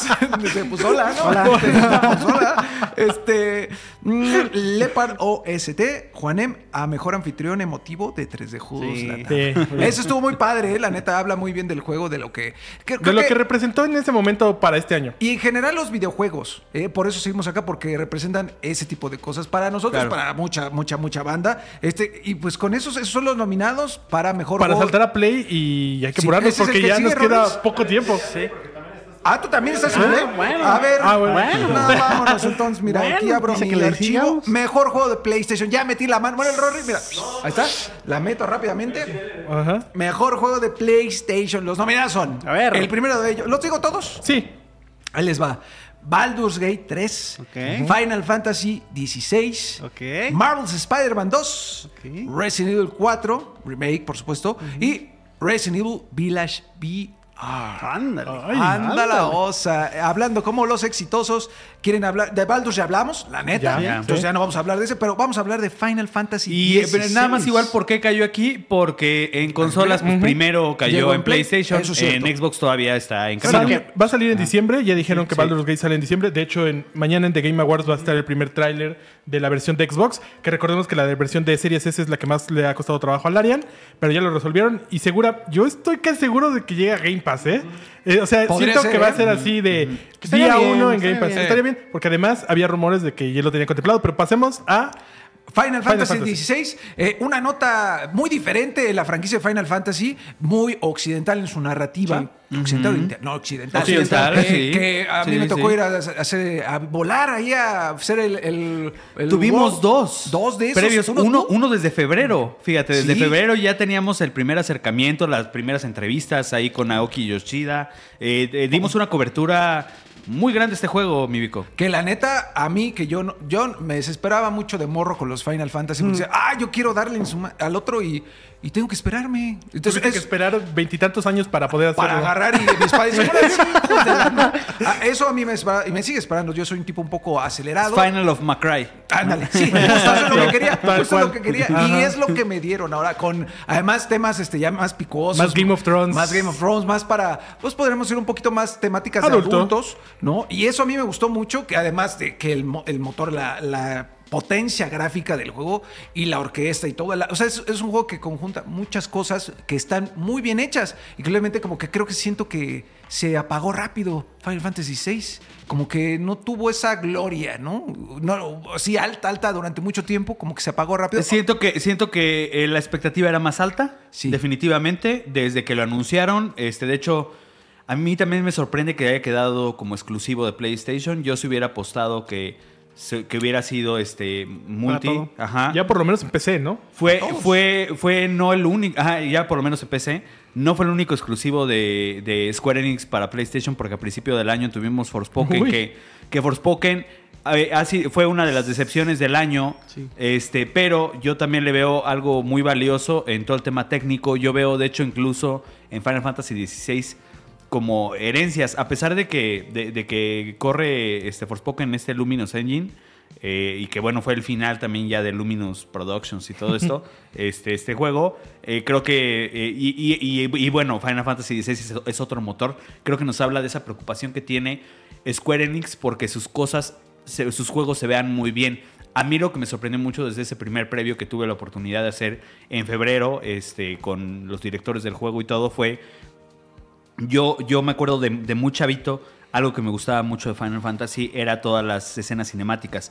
Eran cinemáticas de cuando eh, hacías un, un, un summon, cuando salía ahí este, eh, pues cualquiera de estos, de, de estos como dioses que se meten a la batalla. Eh, decías, ¿en qué momento va a ser así? Cuando veías alguna película como Advent, Chi- Advent Children, tú decías, tú decías estas, eh, estas secuencias de combate, ¿cuándo voy a poder tener el control? Eh, ajá, este, para, para tener esos momentos tan espectaculares. Este, creo que Final Fantasy XVI, a pesar de que no es un RP de que no es tan RPG, de que, de que, de que no es lo que muchos fans de Final Fantasy, este, de, como de ese RPG duro, Sí, clásico. pudiera- clásico pudieran eh, este, esperar, creo que los que siempre, eh, también en Final Fantasy hemos visto el valor que tiene ese, ese tema cinemático, ese, eh, esa pirotecnia, porque a mí se me Sí, hace... chispas por todos lados, sí, hermano. Sí, sí, o sea, y, y aquí realmente tú estás teniendo el control, o sea, Sí. hay, hay batallas contra jefes que tú, que tú pasas de, de, de- de estar peleando acá bien fuerte a un Quick Time Event bien implementado, porque también creo que están muy satanizados los Quick Time Events, que son lo peor por el momento en el que la industria abusó mucho de ellos, pero creo que aquí está muy bien utilizado cómo entra el Quick Time Event, como a esta, a esta coreografía, porque los combates son muy coreográficos y cómo finalmente se convierte en algo distinto en esas batallas de los Icons, que cada una es muy diferente a la otra y que sí son puro show eh, gráfico. O sea, es, mus- es escuchar una Pero muy buena disfruta. música. Se disfruta. 100%. Yo, yo es un juego que, que disfruté mucho viéndolo. O sea, disfrutando de esa acción, disfrutando de esa historia. Este, incluso más que. Que, que- que- que- que el juego como tal es o sea, mira cómo se Muy ve. visual, Mira, completamente. ajá, y que de alguna manera sí tienes tú, tú los controles de ese, de eso que está pasando, ¿no? Además, el primer final doblado al español latino con doblaje mexicano, hermano. Es- O sea, también eso es. No, no estuvo en español de España. No estuvo en español de España, que creo que eso también es una nota importante. Lamentablemente no es el mejor Final Fantasy a nivel ventas, entonces eso quién sabe cómo afecte en el futuro. A mí me gustó mucho, pero creo que todo lo que mencionó Juanem fue lo que a mí menos me gustó en el sentido de... Yo sentía las batallas de los Icons como de Transformers, eh, de Michael Bay, así de no estoy entendiendo qué está pasando. No, nada más veo que se mueven un montón de cosas gigantes, porque además todas son como muy oscuras, y de repente le tengo que picar al mismo botón siempre que, que- que- que pasa uno de esos Quick Time Events. A mí lo que me encantó del juego fue la historia, la narrativa me parece que está muy bien contada. Sin embargo, el ritmo de esta historia es lo que a veces me frenaba de seguir jugando, porque avanzabas un pasillito y una cinemática chiquita. Y luego salías de eso y te ibas al patio del castillo y otra cinemática chiquita, ¿no? O estos ciclos de hay que hacer un montón de misiones secundarias o varias porque no hay misiones activas y hasta que no hagas ciertas cosas no se activa. Entonces, esa parte siento que me afectó un poco. Eso siento que es lo que al final, esa, esa conversación que decías que se iba diluyendo, es porque a Japón como que eso definitivamente no le gustó, ¿no? No fue el Final Fantasy tradicional que ellos esperan con cada una de las entregas y eso fue lo que al final termina eh, pues quedando un poco a deber. Yo creo que sí es uno de los mejores juegos de PlayStation.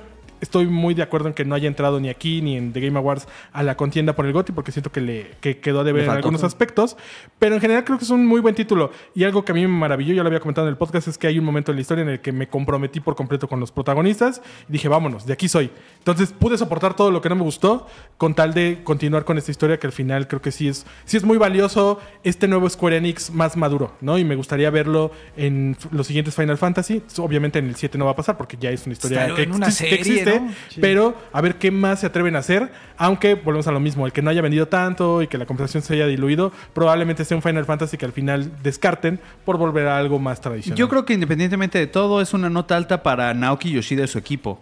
Porque este equipo fue capaz de rescatar Final Fantasy XIV cuando salió en un estado lamentable y que ahorita sigue eh, denominado a mejor juego ongoing. O sea, todo lo que se ha hecho con Final 14 ha sido de lo mejor. Y además, este, eh, creo que, eh, bueno, también después de esto, Naoki Yoshida asume un puesto de mayor liderazgo en, este, en esta estructura de, Square Enix. Y creo que eh, también lo demuestra el mismo remake de Final Fantasy VII. El futuro de, de Final Fantasy sí va en este híbrido entre acción y RPG. O sea, creo que no se va a dejar a un lado este, el, el juego de acción como tal.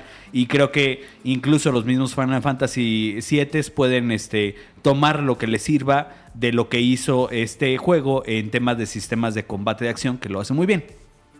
Alexito, tú. Pues todo lo que dijeron Juan y. César. Por tres. Ah, La neta los descalifica. no, creo que su mayor virtud de Final Fantasy XVI fue no tratar de replicar lo que hizo el Final Fantasy VII Remake en cuestión de jugabilidad, porque es un sistema tan pulido que lo va a retomar y mejorar la siguiente parte, que ya sería como un abuso, desde mi punto de vista, utilizarlo para esta, para esta parte, este capítulo 16, que al final la- el experimento creo que le salió un poquito pues mal atreverse a tanto porque pues, la respuesta ahí estuvo de parte de los fans. Yo sí me quedo con la parte narrativa, esta mm, ambientación tipo Game of Thrones, que pues obviamente apela a un público más maduro, pero que a las personas que les gusta como esta parte de, pues no, no nada más te mato y ya te vas al cielo, ¿no? O sea, te veo cómo te desangras y cómo haces sufrir a estos personajes. Está muy bien implementado. La historia de este, este Joshua y Clive es una de las mejores que he visto de la, de la saga. Y sobre todo, creo que lo más placentero fue escuchar por primera vez un juego de Final Fantasy en español latino. Que ahí el movimiento de nada más ser español latino para todo el mundo, no nada más para Latinoamérica, pues sí, a lo mejor pudo haber también repercutido. Pero creo que yo me quedo con eso, el, el intento por tratar de adoptar una nueva forma de jugar los Final Fantasy. Que yo si me entregaron una segunda parte de 16, 16-2, por ejemplo, no lo vería mal. Porque creo que hay como dos tipos de caminos, ¿no? Los que están esperando los Final Fantasy tradicional con el Final Fantasy VII Rebirth y los que siguen como a ver qué me puedes entregar de Dame nuevo, otra ¿no? ¿no? cosita, ¿no? Dame otra Dame cosa, otra dame otra cosita. propuesta. Entonces, pues bueno, creo que también eh, en el momento que se salió Final Fantasy XVI, por ahí también ya estaba preparándose Diablo. Entonces también. No, y acaba de salir Zelda. y Zelda, se ¿no? O sea, juntó entre todo, todo. hermano. Pero yo sí Bueno, siento que, este, al menos como de- desde mi perspectiva, también como fan de la saga, yo siento que, y digo, y a mí, y yo soy de los que siempre defiende la trilogía de Final Fantasy 13, 13-2, Lightning Returns. No, no entiendo por qué nos han dado un remaster, que para mí, a Ah, mi son muy recientes, ¿no? A mi parecer, me, este, a mí sí me urge poder volver a jugar en plataformas contemporáneas de esos juegos. Pero a pesar de eso, yo siento que es el primero como verdaderamente relevante casi casi desde el, desde el 10 o desde esa época porque yo siento que yo siento que por ejemplo en el 13 fue una nota fue una nota baja en general o sea como como todo lo que se hizo con la serie en el 15 y se trató de abarcar mucho que, que si iba a tener Ah, que cortos que una película que hasta ambicioso. un juego de VR de pesca y o sea fue fue muy PSP. fue muy este ajá fue muy ambicioso como todo lo que trató de hacer el universo, como Final Fantasy XV como un universo. Y, y- y ahora Square Enix dijo, no, con el 16 va a ser un solo juego, un solo juego y no va a haber más, va a ser solo este juego aquí, esta historia bien contenida. Y siento que, que es una nota alta después de también de muchos años en los que los Final Fantasy numerados no fueron precisamente como, como lo mejor, ¿no? De que en un momento pues la saga fue súper legendaria y que ya tenía bastantes años en los que pues no era este lo mejor, ¿no? Lo Sí. más alto. El que sí fue una nota, creo, alta fue Marvel's Spider-Man, hermano, que es el siguiente nominado. Marvel's Spider-Man 2, el trabajo de Insomnia que, híjole, soberbio, una narrativa muy buena. Alexito, tú que lo platinaste y mi Cesarín que No, lo tú lo acabas de platinar. Yo hablé Tú de él en la Sí, porque vienes fresquecito. ¿Cómo lo ves? ¿Por qué está aquí?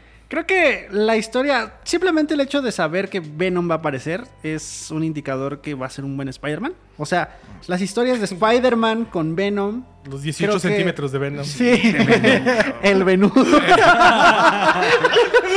La Collector, la Collector Edition, a eso se refiere. Sí, sí, sí, sí.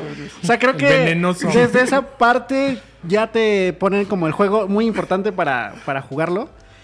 Creo que aquí sí me hizo falta como un poquito más, sin spoilear muchas cosas, pero sí un poquito más en, en la parte de la historia. No sé realmente cómo explicarles ese poquito más, pero siento que Spider-Man 2 pudo haber explotado todavía un poquito más de esa historia y al final como que no se atrevió.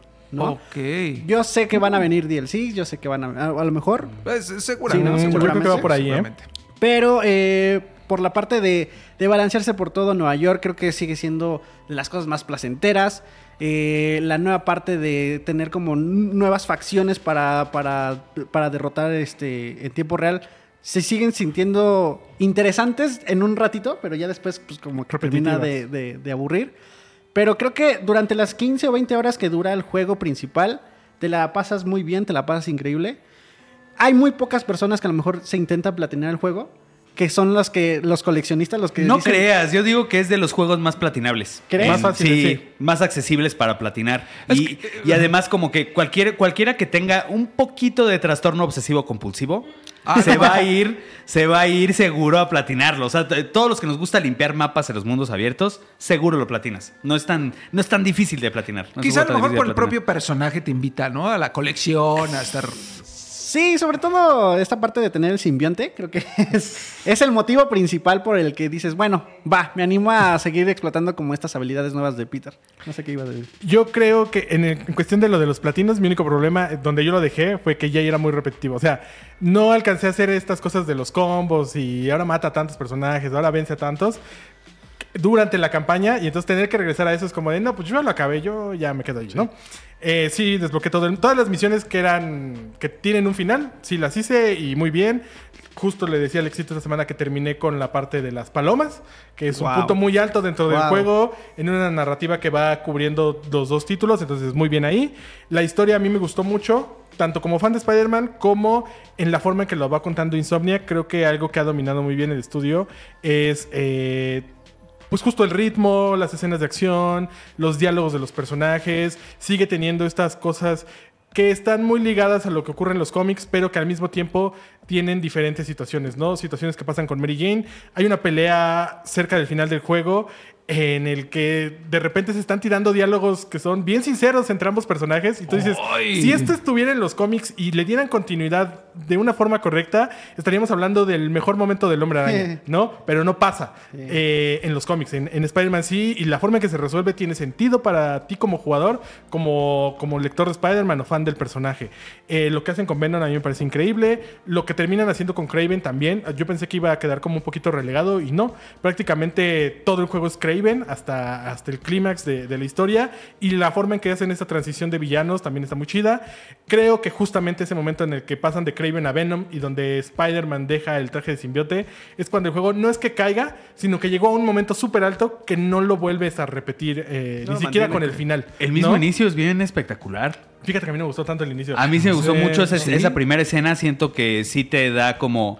Para, para mí es como mostrar que ya estás, ajá, que ya dejaste atrás a, a- a Play, a Play 4.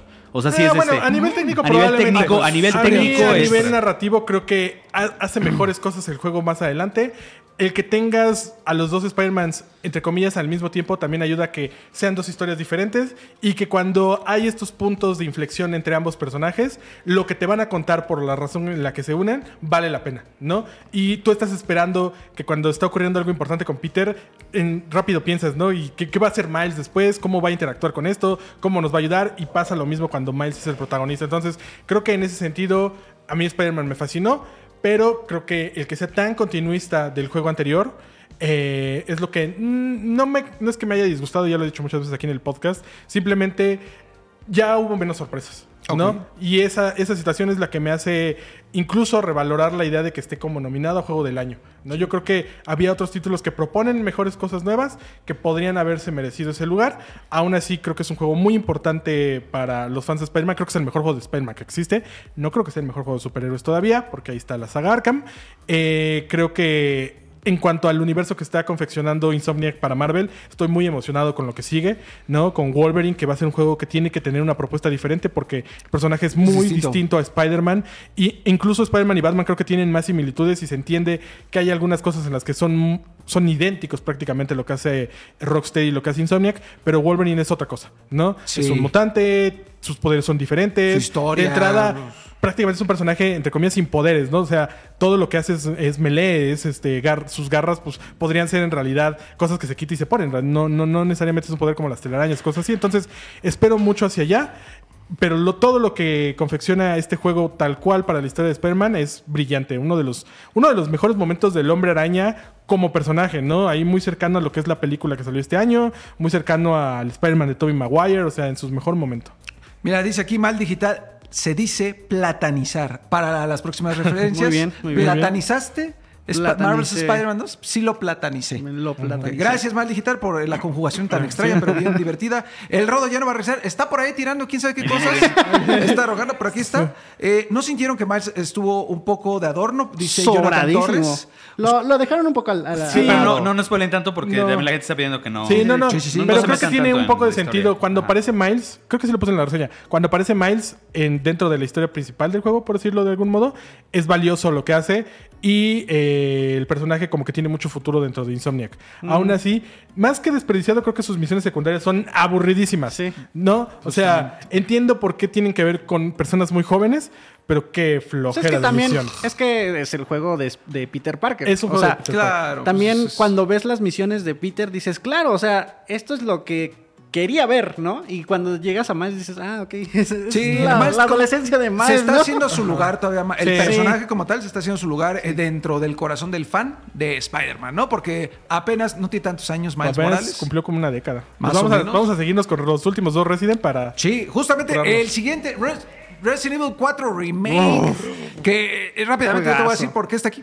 Pues porque está bien La neta. O sea, prácticamente, eh, una vez más, Capcom haciéndolo muy bien con sus remakes. Eh, Resident Evil 4 es un juego que muchos de nosotros está en nuestro corazón porque cambió un poquillo la fórmula, porque vino a presentar, se alejó un poco de los zombies, las plagas, que era en una locación que para nosotros es un poco, digamos, familiar por el hecho de que ser España. Eh, Cosas muy divertidas, las voces, eh, las mecánicas de juego, que esto de los acertijos. eh, Tiene muchas cosas que en su momento fueron increíbles y que ahora en un remake superan, la neta, porque le agregan otro poquito de sal, otro poquito de pimienta para reforzar el sabor y lo hace muy bien. Definitivamente el motor que tiene Capcom es un motor con Engine. muchos, muchos Pantalones Bolas. blanquillos. Blanquillos, blanquillos. Muchos blanquillos, justamente. A mí yo creo que por eso vale mucho la pena. Se siente como un juego, pues sí, nuevo.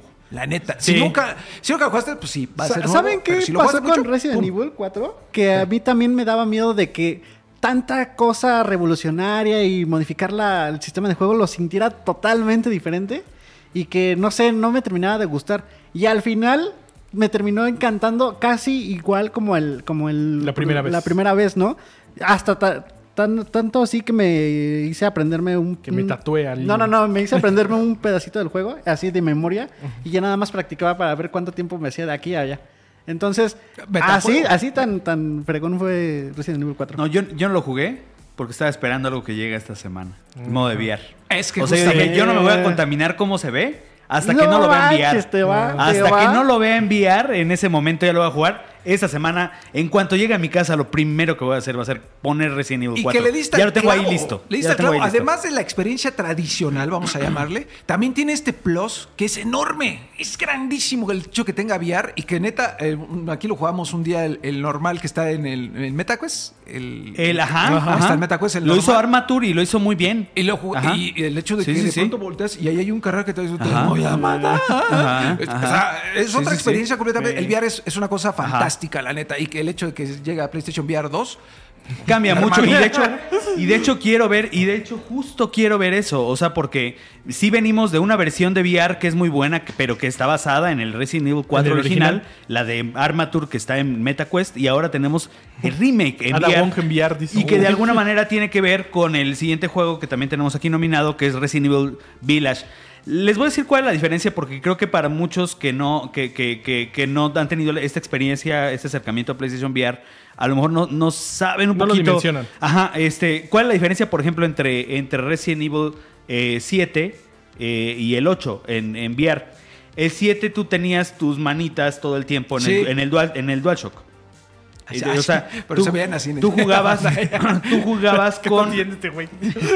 Tú jugabas con este con las palancas normales, apuntabas como apuntas, este, o sea, la única diferencia que tenías era de que La tenías cámara, la perspectiva en primera persona con el 3D, ¿no? Que tú estabas adentro del juego, pero los controles seguían siendo los mismos. La diferencia con Resident Evil Village y también lo que se hizo ahora con Resident Evil 4 Remake es de que tú tienes tus manos que usas completamente en el juego y, por ejemplo, si tú vas a recargar un arma, o sea, la sacas de tu espalda haces acción, haces gestos que funcionan muy bien, es muy preciso. Sí. Cómo tú recargas manualmente, tienes, tienes como un chaleco donde tienes todo tu equipamiento. O sea, no necesitas como que meterte a menús para eh, este, manejar como que todo tu equipo, sino que es, es muy, muy intuitivo y eso hace que nunca te salgas de la inmersión. Eh, o sea, si quieres apuntar un, un, este, un francotirador, tú te asomas a la mirilla y, y así ves, ¿no? O sea, o sea, tiene todas estas... eh, estos extras que hacen que, por ejemplo, la diferencia de Resident Evil 7 en VR y la de 8 y 4 Remake en VR sea abismalmente diferente, ¿no? Y, este, y creo que Capcom ahí también... Capcom está prácticamente cargando a, lo que fue este ahí el, el PlayStation VR, que ha sido un dispositivo. Para mí también está entre mis, mis este, highlights del año. Más creo que por Gran Turismo 7 que por otro juego, porque creo que es lo que más he jugado en PlayStation VR. Pero eh, a pesar de que, de que ha estado bastante flojo Sony con el dispositivo, siento que este eh, sí tiene las ventajas que tiene. O sea, es un VR de muy, alti- de muy, muy alta calidad que, que no es tan fácil de tener si no haces una inversión muy grande. O sea, hay muy buen PC VR, pero que sí necesitas una computadora bastante potente este, y que al- eh, con la misma máquina no es como que tan fácil, ¿no? Entonces tener acá en consola un VR de tan alta La calidad accesibilidad. creo que creo que está eh, eh, está muy bien y, y, este y pues juegos como eh, precisamente como lo que hizo ahorita Capcom con Resident Evil lo dejan este es, es de los mejores ejemplos de, de una nueva generación de VR porque hay muchos juegos de VR, pocos como estos de Capcom, que tú dices, "Esas ya son experiencias completas, juegos completitos, juegos que funcionan muy bien y que eh, están muy bien optimizados porque cuando no están bien optimizados es cuando te mareas, cuando te sientes mal y todo eso, y en esos no pasa. Cuando gomitas, ¿no? Sí. Y bueno, esos son los, me- los nominados a mejor juego de PlayStation. Ahora nada más quedan. Preguntan lo- aquí que si es mejor, perdón, nada más, que si es mejor que el Half-Life Alyx. No, no le han llegado. No, Es que no, Half-Life cálmate, Alyx también las, las mecánicas están diseñadas. Es un para- juego original de VR. Sí. Sí, están diseñadas para VR y esos pues, son adaptados. O sea, se alcanza a sentir que es una Sí. Half-Life este, también tiene su propia narrativa. es que Half-Life está hecho, cosa hecho a la medida. Y, estaría y eso chido que hace llegara VR. Ahorita sale este hermano. mes uno que se llama Vértigo 2, que según los críticos, este es el mejor juego de VR después de Half-Life. Vamos a ver. Vamos a ver. Y vamos ahora a los mejores juegos del año, los últimos nominados. Pero vamos a hacer cambio otra vez en el equipo Exactamente. 3 de ¿Iba a invocar a, a Rodríguez o a Dianita? No, a. Ah, vete, Rodríguez. Vete, Ahí, ahí lo van a ver de su trasero, desinflamado completamente.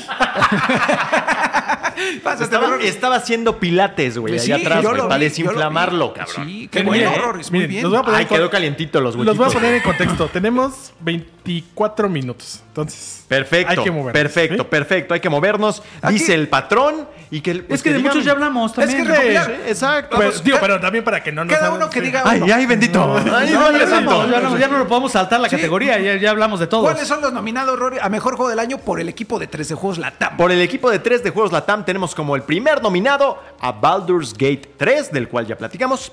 Tenemos a Marvel's Spider-Man 2, Que acabamos de hace platicar. 36 segundos. Starfield, Que ya hablamos. es novedad, es novedad. Pero hablamos Super de- Mario Bros. Wonder. Ya hablamos de eso. ¿no? Y The Legend of Zelda Tears of the Kingdom. Lo que quiere decir eh, que en estas eh, seis o cinco categorías que hablamos antes, abarcamos realmente Todos. lo mejor del año en términos generales. Pero habrá otras 21, 21 categorías. No, en donde y es que además tenemos voz premiadas. del pueblo. La, Ajá, voz del pueblo, entonces, exactamente. ajá. Ay, No, no, no la era nada más eso, ¿eh? ¿no? Ajá. Cosa, Rory. Excelente, Justo. papito suave. Re- recordemos bueno, la no, pandilla. pero a ver, ¿cuál quieres que gane? ¿Cuál creo que gane? En los Game Awards. Ra-. Sí, En los Game Game Awards, porque si no. Sí, vamos Aquí a, no, a aquí arruinar no. todo porque En los Game Awards, ¿cuál crees que gane? En The Game Awards nada más cambió que está Resident 4 en lugar de Starfield y, Y Alan ellos Wake. tienen Alan Wake 2. Exacto. ¿No? Que ya se llevó Alan Wake 2 un, un GOTY, ¿eh? ¿En dónde? Eh, ¿Qué fue? En mi corazón. No, en la de, El en la de. Time o uno- ¿Ah, sí? una de esas. Ajá. Ah, sí, la revista Sí, lo, leí apenas sí, ahorita. sí, sí, sí. Pero bueno, este. Rápido en contexto antes de pasar al que crees que ganes. Mañana tenemos nuestra transmisión de The Game Awards 2023. A las 6 de la tarde comienza. Estaremos aquí desde Importante. el mismo lugar en el que estamos ahorita, junto con nuestros amigos de Shataka México, Mau y Martín, para Gigante. traerles las 4 horas de transmisión de The Game Awards. ¿No? Va a estar Rodri, va a estar Vico, va a estar Juanem, va a estar Mau, va a estar Martín. Entonces ahí para que le echen un ojo. También va a haber Obviamente, cambio ahí, cabrón, porque si no... toda la cobertura de los anuncios en 3djuegos.lat. Y ahora sí vamos con el que creemos que gane al juego del año mañana en The Game Awards. Los premios 3 de juegos se entregan hasta la siguiente semana. Exacto.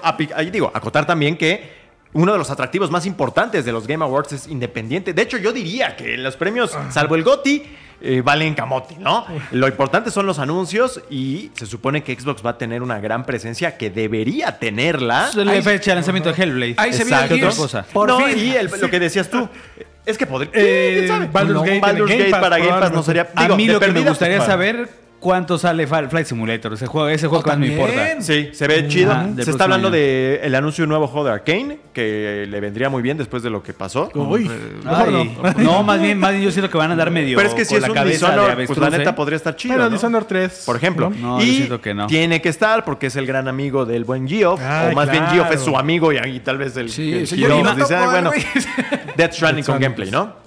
Mm, no sé, siento sé. que es pronto. Y un Marvel's, eh, Marvel's Wolverine. ¿Sabes qué podríamos ver? El DLC de Elden Ring, ya con fecha de lanzamiento. Sí, sí, sí. Que, se anunció que todavía, justamente el fal- año que pasado. todavía le faltaba. Pero, sí podría haber una actualización un después de trailercito. un año.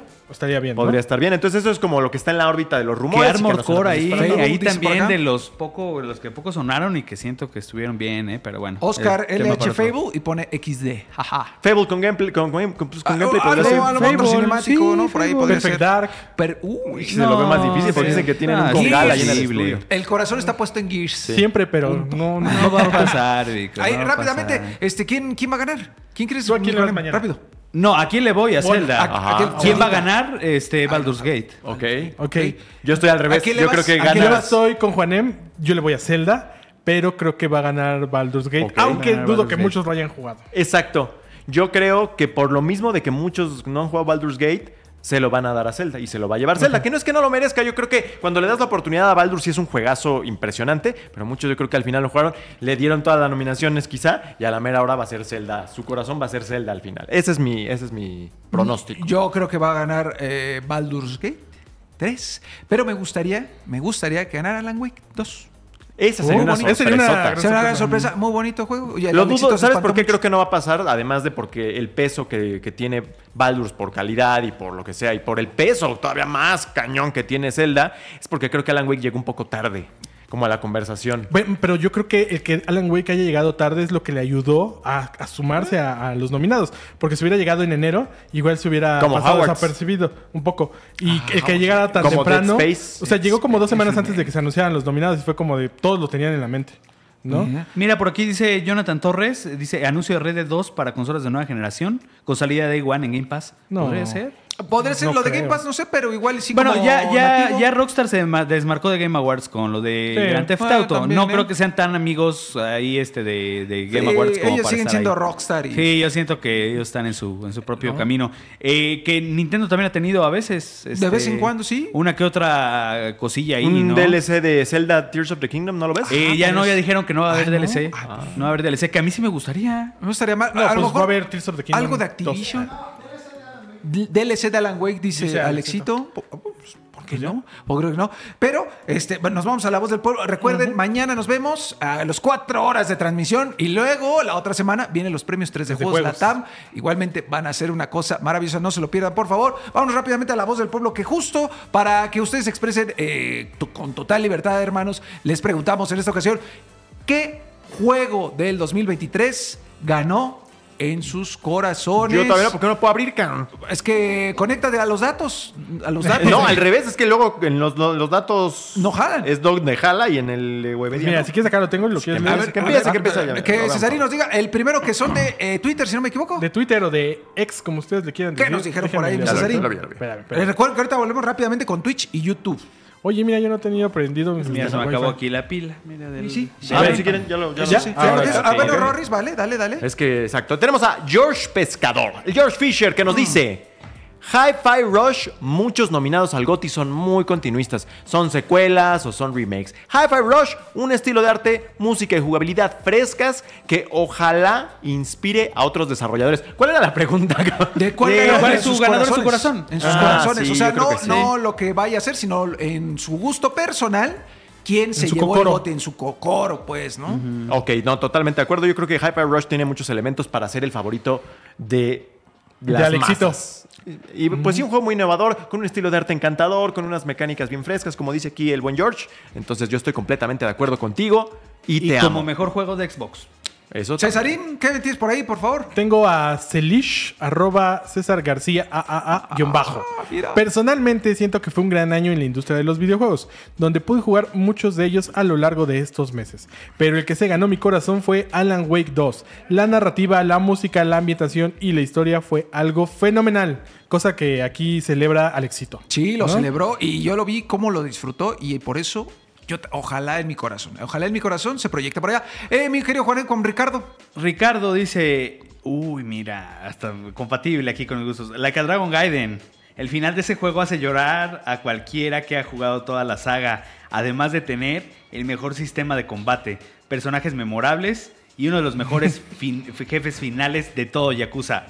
¡Pum! No puedo estar ¡Pum! más, De no puedo estar más de acuerdo. con él. No puedo estar más de acuerdo con él. Mira, yo me voy rápidamente con eh, los amigos de Facebook, con eh, Delp B. Ram, eh, fan destacado y el fan destacado que le toca. ¡Un besazo! ¡Mua! Él dice Final Fantasy XVI. Buenos gráficos, buena historia, buen hack and slash y con el plus de ser el primer Final Fantasy con doblaje mexicano. Que eso te gana a, A ti, mí tu me corazón. gusta el doblaje mexicano de voz Ajá. en los videojuegos y en el cine también, eh, también en, en las series, en todo. Eh, Rorris, por favor, con Aidar. ¿Sí es Aidar? Adair. Adair, perdón, es que ya no veo. La dislexia. Adair du Ertae. Dice, definitivamente Hogwarts Legacy, que como bien decías, uno de los perdidos en el mar de la- en las arenas no, tu- del no tiempo. tuvo nada, ninguna denominación a Ni ninguna de se perdió Nada. las arenas del tiempo, Nada. o yo no sé si por ahí también hubo el tema político que igual y le Es mereció lo algo que de, Podría ser. de- pensamos del- olvido, ¿no? Pero bueno, definitivamente Hogwarts Legacy ya están instaladrando y todo, güey, van a construir algo aquí. Dice, la neta me encantó cómo respetaron el mundo mágico en un videojuego. Tantas cosas por hacer, tantas cosas por explorar. Definitivamente es el juego que más horas le he dedicado este año a un juego y es una lástima que no lo nominaran a GOTY. Saludos a toda la pandilla y a todo el staff de 3D Juegos. Ni a Goti ni a nada. Nada, nada, nada, hermano. Eso estuvo- Ni a mejor juego familiar, por Ni la ejemplo. música familiar. Mejor juego de acción es que aventura. literalmente a, a muchos yo creo que se les olvidó. Sí. Pu- Puede ser. Se Pues Cesarín olvidó. rápidamente con Isaac ese triplete que es rápido. Este triplete de rápido, Facebook pa, pa, pa, con pa. tres fans destacados. Primero, Isaac. Gutiérrez Torres dice que Blasphemous 2 en su corazón. Luego, Oscar Ramírez responde: ¿A poco sí está mejor que el primero? Y luego Isaac le vuelve a responder: El primero le gana en las animaciones en pixel art. O sea, el Vico ya nos está poniendo aquí algo. toda o sea, la rápida, todo el Pero, hilo. pero ¿qué creen que sí es uno? O sea, de los indies, sí, digo, no alcanzó a estar tampoco en la categoría de indie que estaba muy pesado este año, Sí. pero sí es de los mejores juegos del año en la categoría y me consta. Eh, de- debió haber un cachito más por ahí. Eh, síguete ahí, Juanen, con Víctor eh, de Instagram. Víctor Simonen de Instagram nos dice, Baldur's Gate 3 fue un juego el cual no esperaba, pero después de escuchar las reseñas y el hype de la comunidad, me animé a jugarlo y es una experiencia única, narrativa, personajes, jugabilidad, música y la forma en la que traslada la experiencia de jugar D&D a un videojuego es sublime. Creo que algo que menciona aquí Víctor es muy importante porque independientemente de la experiencia que yo les eh, decía que yo tuve con el juego y que ahorita no me agarró como de mejor humor o como de mejor Modo. descanso. Ajá, o sea, a, a mí el problema es de que este año estoy sumamente cansado, o sea, estoy quemadísimo. Es O un sea, es que no es un juego Yo ya no ligero, puedo, ajá, no. yo ya no puedo ahorita este año y- Sí. y, ya no puedo con un juego que sea pesado. O sea, quiero como que si, si voy a jugar quiero algo como des- que me desconecte por completo la, la, la cabeza. fue para todos. Tú No, cállate. Entonces, pero, pero, pero, pero creo que descubrí lo que dijo Víctor, que es algo muy diferente. O sea, desde, el- desde así, segundo uno, yo dije, nunca he jugado yo algo como esto. Es nunca, nunca, nunca he sentido que un RPG tenga lo que tiene Baldur's Gate. Entonces, te guste o no, creo que es, es, es muy difícil también que no reconozcas que lo que está haciendo es, es algo muy diferente. Fíjate que yo llegué a ese juego como un poco de apatía, porque lo mismo, o sea, es un juego denso, de- había pasado, no sé si Starfield. Ya había cuál, pasado pero- Starfield. Ajá. dije, híjole. Y luego en consola también dije, bueno, es que esto es para PC. Y me sorprendió primero el estándar de, de- de producción que tiene, o sea, es un juego que se ve espectacular, la música Se es ve como magnífica. Diablo. Y luego lo que dice Juanem, o sea, es, es un juego apabullante en términos de, de mecánicas y de interfaz y todo, pero si te vas metiendo en él, realmente tienes un nivel de inmersión que yo pocas veces había visto. No sé si des- Igual Skyrim, o sea, en ese tema de agarrar una hoja y que tenga algo escrito y que ese escrito sea un quest y No, que pero ese este quest es como 10 veces más. es todavía más. Sí. Entonces, me sorprendió en ese momento y, y le reconozco a Juanem que pueda desmenuzar dentro del cansancio que, le- que- que tiene razón. O sea, es un juego muy denso.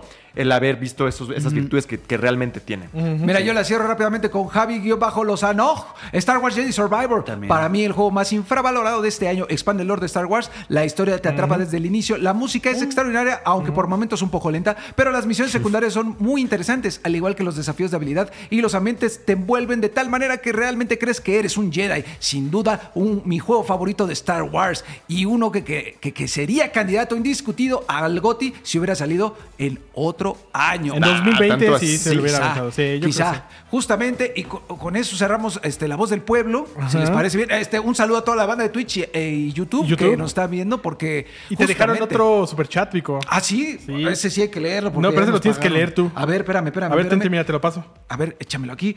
Muchas gracias, Arin. Dice por aquí, Barbas-72. 100 pesotes nos deja aquí en YouTube. Para mí, el ganador en mi cocoro ah, es el Vico. ¡Ah! El Vico, la neta, ese sí anda levantando pasiones. Un besote, mi Vico. ¿Para cuándo? El OnlyFans, dice Barbas. Ándale. Barbas. Pues cuando des 300. ¡Ah! No, saludos, mi. Y Vas a decir, 500, y en la cuenta del Vico, Mándale mensaje directo al Vico para ese tipo de cosas. Lo, lo discutimos. Muchas gracias a todos los que estuvieron aquí en YouTube, en Twitch. Este, yo creo que ahora nos los vamos a saltar porque ya estamos ahí. Sí, no, ya vámonos. Porque nada más el último recordatorio. persigue. Sí, bueno, recordatorio rápido. Mañana de Game Awards 2023, la entrega del GOTI de Geoff Kigley. Aquí a las 6 de la tarde, tiempo de la Ciudad de México. Todos los horarios se los vamos a estar compartiendo mañana en redes sociales. Va a estar eh, Rodri, Vico, Juanem, de parte de Tres de Juegos Latam, Mau y Martín, de parte del equipo de Shataka México. Entonces, en todas esas redes sociales nos van a poder ver. Y la próxima semana, miércoles 13 de diciembre a las 6 de la tarde, si es que no lo cambiamos, los premios 3 de Juegos Latam con los nominados de 27 categorías y todos los que estuvimos comentando durante este Playground. Vamos a estar eh, todo el equipo de 3 de Juegos Latam ahí con ustedes para que vean esta primera premiación en la que esperamos que nos acompañen, que estén ahí muy contentos, muy a gusto con nosotros. Y para el año que viene esperamos tener pues su opinión en cuenta con toda esta situación de que quieren que acompañarnos más de cerca. Ya veremos cómo lo planeamos.